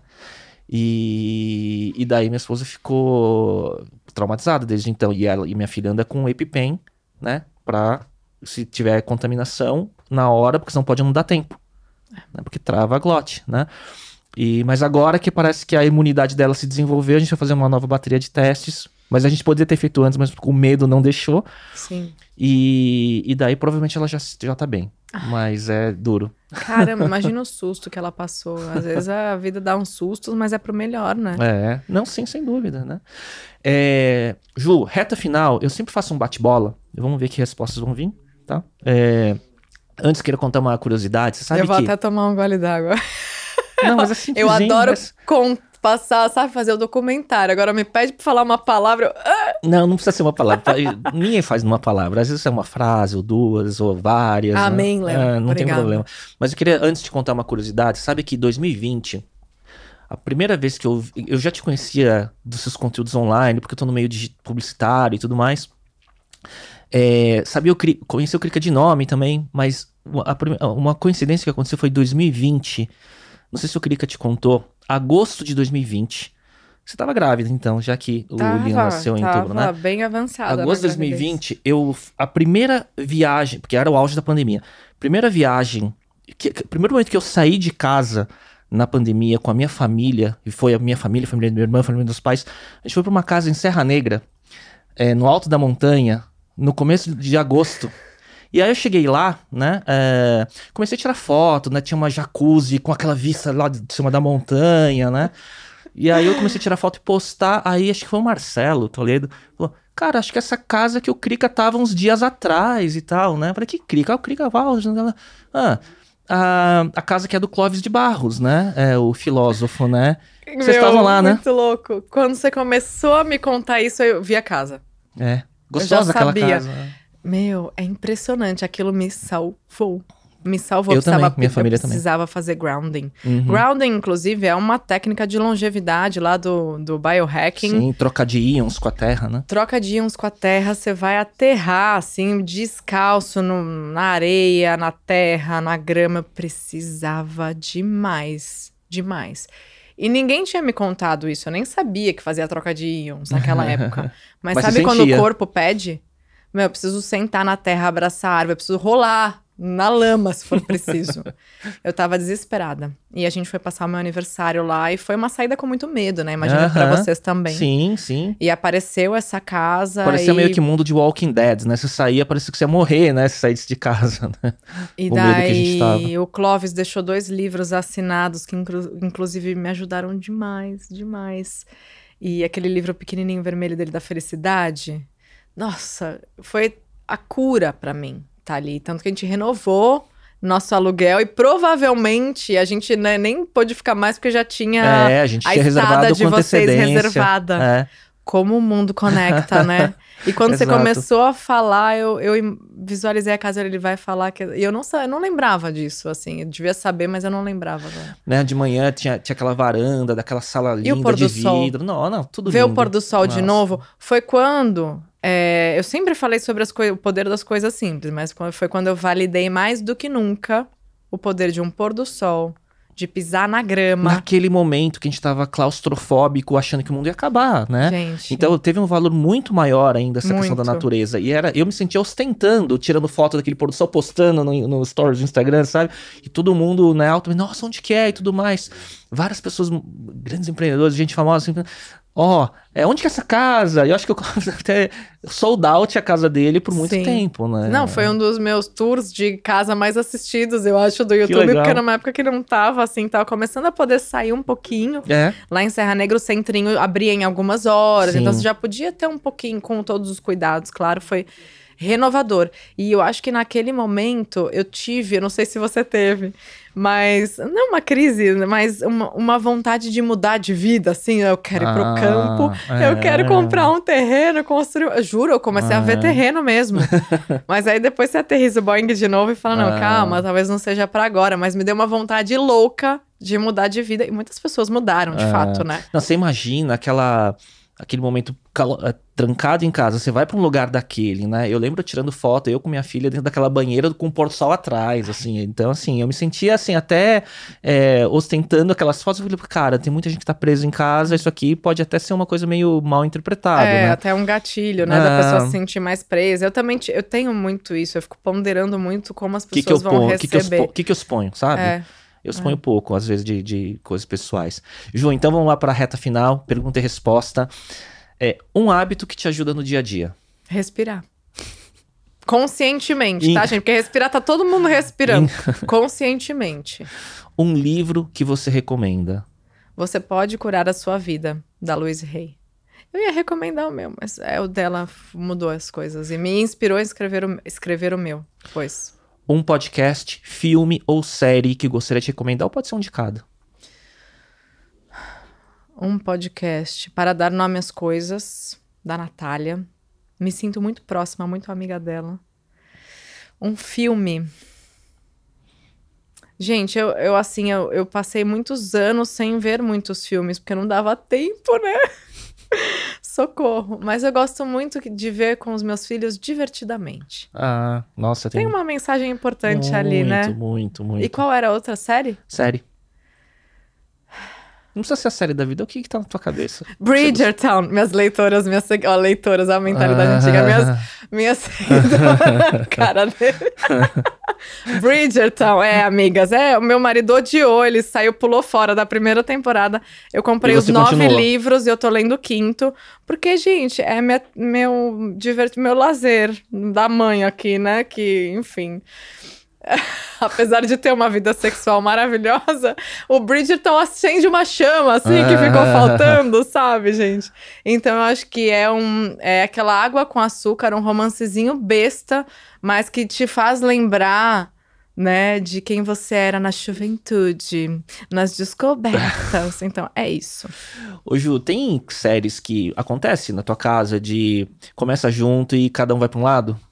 Bom, essa foi uma delas Fora- e a maioria, porque daí o Krika vai ver aquelas séries lá que eu nem sei o nome, daquelas coisas de política, de não sei o quê, Coisa de, de, conspiração. Eu, É. que que coisa eles de menino, falando? né? Assim, tipo, Ou se não, umas pesadas de violência, eu não consigo digerir. Eu fico com pesadelo, eu fico depois eh, com quando eu saio muito assustada. é porque é uma energia que você põe pra dentro. né? Não consigo, e eu não, assim, não acompanho notícias de violência, Eu de também não. crimes, eu, Eu- não dou conta Não. energeticamente disso e, E não eu... vai mudar a sua vida. Pelo não, contrário. e assim, eu escolho, é uma alienação escolhida, consciente, e tá tudo bem. Eu faço isso em casa também, quando a televisão tá ligando no noticiário, mostrando tragédia, eu falo, pô, vamos mudar, né? Daí a pessoa fala, ah, mas é pra você ter cuidado. Quando eu compartilho no grupo, eu falo, gente, isso é gatilho, É. não pode, avisa. Quando É. vai compartilhar e fala, ó, quem não pode ver, não vê. E eu não, veio, não vejo mesmo, mas é, ah, mas é pra você ter cuidado. Eu falei, eu cuido de mim quando eu vibro alto, quando eu vibro que estou segura e, é assim, eu faço esse trabalho internamente. Eu também vou Isso nessa já linha. faz sua parte, né? Um app não óbvio que você usa com frequência. Swift. Eu pedalo no rolo eletrônico Ah. Smart e eu uso o Swift quase todo dia pra pedalar, porque daí eu pedalo em Paris. E não é publi, tá, gente? Eu pago lá minha mensalidade. Eu pedalo em Paris, em Watopia, que é como se fosse Nárnia, né? Então eu pedalo em lugares e o rolo. A bike tá conectada, né? Deixa eu dar um golinho aqui. Até deu sede, né, de falar da bike, né? E daí o rolo simula os trajetos como se fossem reais. Eu pedalei em Paris, eu já fui pra Paris, eu pedalei ali do lado da da roda gigante do, do parque. Daí eu falei, caraca, meu, eu já passei por aqui. pedalando, então ele simula uma subida, ele, ele é ah, fantástico, né? Então eu uso sempre, tem sido maravilhoso. Por quê? Eu fui a criança que não aprendeu a andar de bicicleta. Mas tem muita foto de bike no seu feed, né, É agora. porque agora eu preciso exibir pro mundo que eu aprendi e, e empoderar mais pessoas. Exato, é aquela ostentação que empodera, né? Porque assim, tem muita gente que falou: Meu, mas eu nunca aprendi isso, aquilo. Pois, gente, é sempre tempo. Pois vá, aprenda. Sabe? Então eu quero usar isso pra movimentar as pessoas, para que elas acreditem, se deem a chance de se quiserem, se fizer sentido hoje, vai lá e aprende aquilo que não foi possível antes. Então, é por isso que eu falei do app da bike. Muito bom. Última. É uma frase que você se identifica, que tá na tua cabeça agora, ou que te faz bem. Tá vindo. Quando você tiver naquela busca insana por ser alguma coisa que você não é ainda, lembra de tudo que você já é para potencializar a sua caminhada. Nossa, profundo essa, hein? Veio. Veio e de... é, é tua? Deve ser. É do não, universo. ac- acabou de vir. Eu. Se incorporou. não. É, eu gosto de fazer isso. Eu tinha dificuldade porque eu sempre usava a frase dos outros. E não tem nada de errado nisso. Mas eu Se eu falar eu... números da Mega Sena, aí também canaliza? Ainda não, Léo. Mas podemos trabalhar nisso. A gente vai testando, a gente vai trocando uns WhatsApp. Aí vê se dá certo. Muito bom. Ju, queria agradecer. Assim, cada tema que a gente foi falando, seja empreendedorismo, seja conteúdo digital, seja autoconhecimento, seja família, a gente poderia derivar um episódio inteiro. Então eu tentei passar e costurar para dar tempo e não ficar uma Arrasou. novela. Foi um grande prazer, assim, um grande prazer, assim, receber a família, assim, o primeiro papo com o Cricket tinha sido fantástico, porque também foi a mesma coisa, assim, sabe, que só exploramos talvez mais negócios, né, e aqui a gente foi vendo o outro lado também, que é muito parecido, é, entre famílias, e te agradecer muito, viu, pela sua generosidade de estar de tá aqui conversando, compartilhando e falando tanta coisa que hum, eu já conhecia muita coisa, mas você trouxe muita coisa, acho que também, da- talvez das, das provocações também que a gente foi Ah. falando, né. Não, Léo, uma honra. Não precisa agradecer, assim, uma honra estar aqui. E obrigada pela forma como você conduziu, como você me permitiu olhar, né, para que eu mesma olhasse para minha própria história e trazer aqui um pouquinho dos altos e dos baixos, mas todos eles são importantíssimos, né? Tem uma frase que eu gosto, que eu vou até colocar como encerramento. A vida é assim, né? São os altos e baixos. Quando você olha para a frequência cardíaca, ela faz isso. Vai para cima, vai para baixo, vai para É porque a gente tá vivo. E quando a gente aceita isso e a gente entende que o baixo é só um preparo para a gente subir de novo, a gente não para. Talvez a gente precise desacelerar, respirar, mas a gente não vai parar. E respeitando o nosso próprio ritmo, é muito disso que. Muito do que eu falo, muito do que eu vivo. Então foi maravilhoso poder trocar aqui com você. Obrigado, Ju. E assim, pelo que você contou já ao longo uh, desse episódio, muita coisa para vir em 2023, né? Yes, yes. Estaremos juntos novamente. De repente vou ter a alegria de te ver lá no meu evento presencial. Ah, vou, com certeza, com certeza. Vou amar. E com certeza encontrar muitos amigos em comum. É isso, reconectar. Ju, obrigado, parabéns, torcendo. E, a próxima, e o gente. próximo são as duas crianças para entrevistar. Aí você traz sua filha. Trago. Eu já pensei já nisso. Eu já vi isso acontecendo. Um episódio de podcast das crianças, né? Ia ser ótimo. Eu fiz uma com a minha filha, foi bem interessante. E traz a sua, daí faz esse papo Vamos nessa. delas. Ju, obrigado. Agradecer a audiência que comprou esse episódio, que foi maravilhoso, muita coisa legal. E a gente volta na próxima semana. Tchau, tchau. Obrigada, gente. Foi uma honra. Um beijo.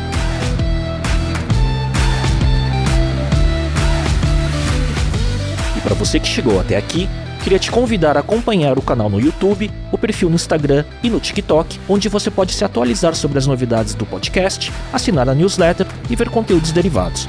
Procure por Talks by Léo no YouTube e Léo Cuba no Instagram ou no TikTok. Até lá!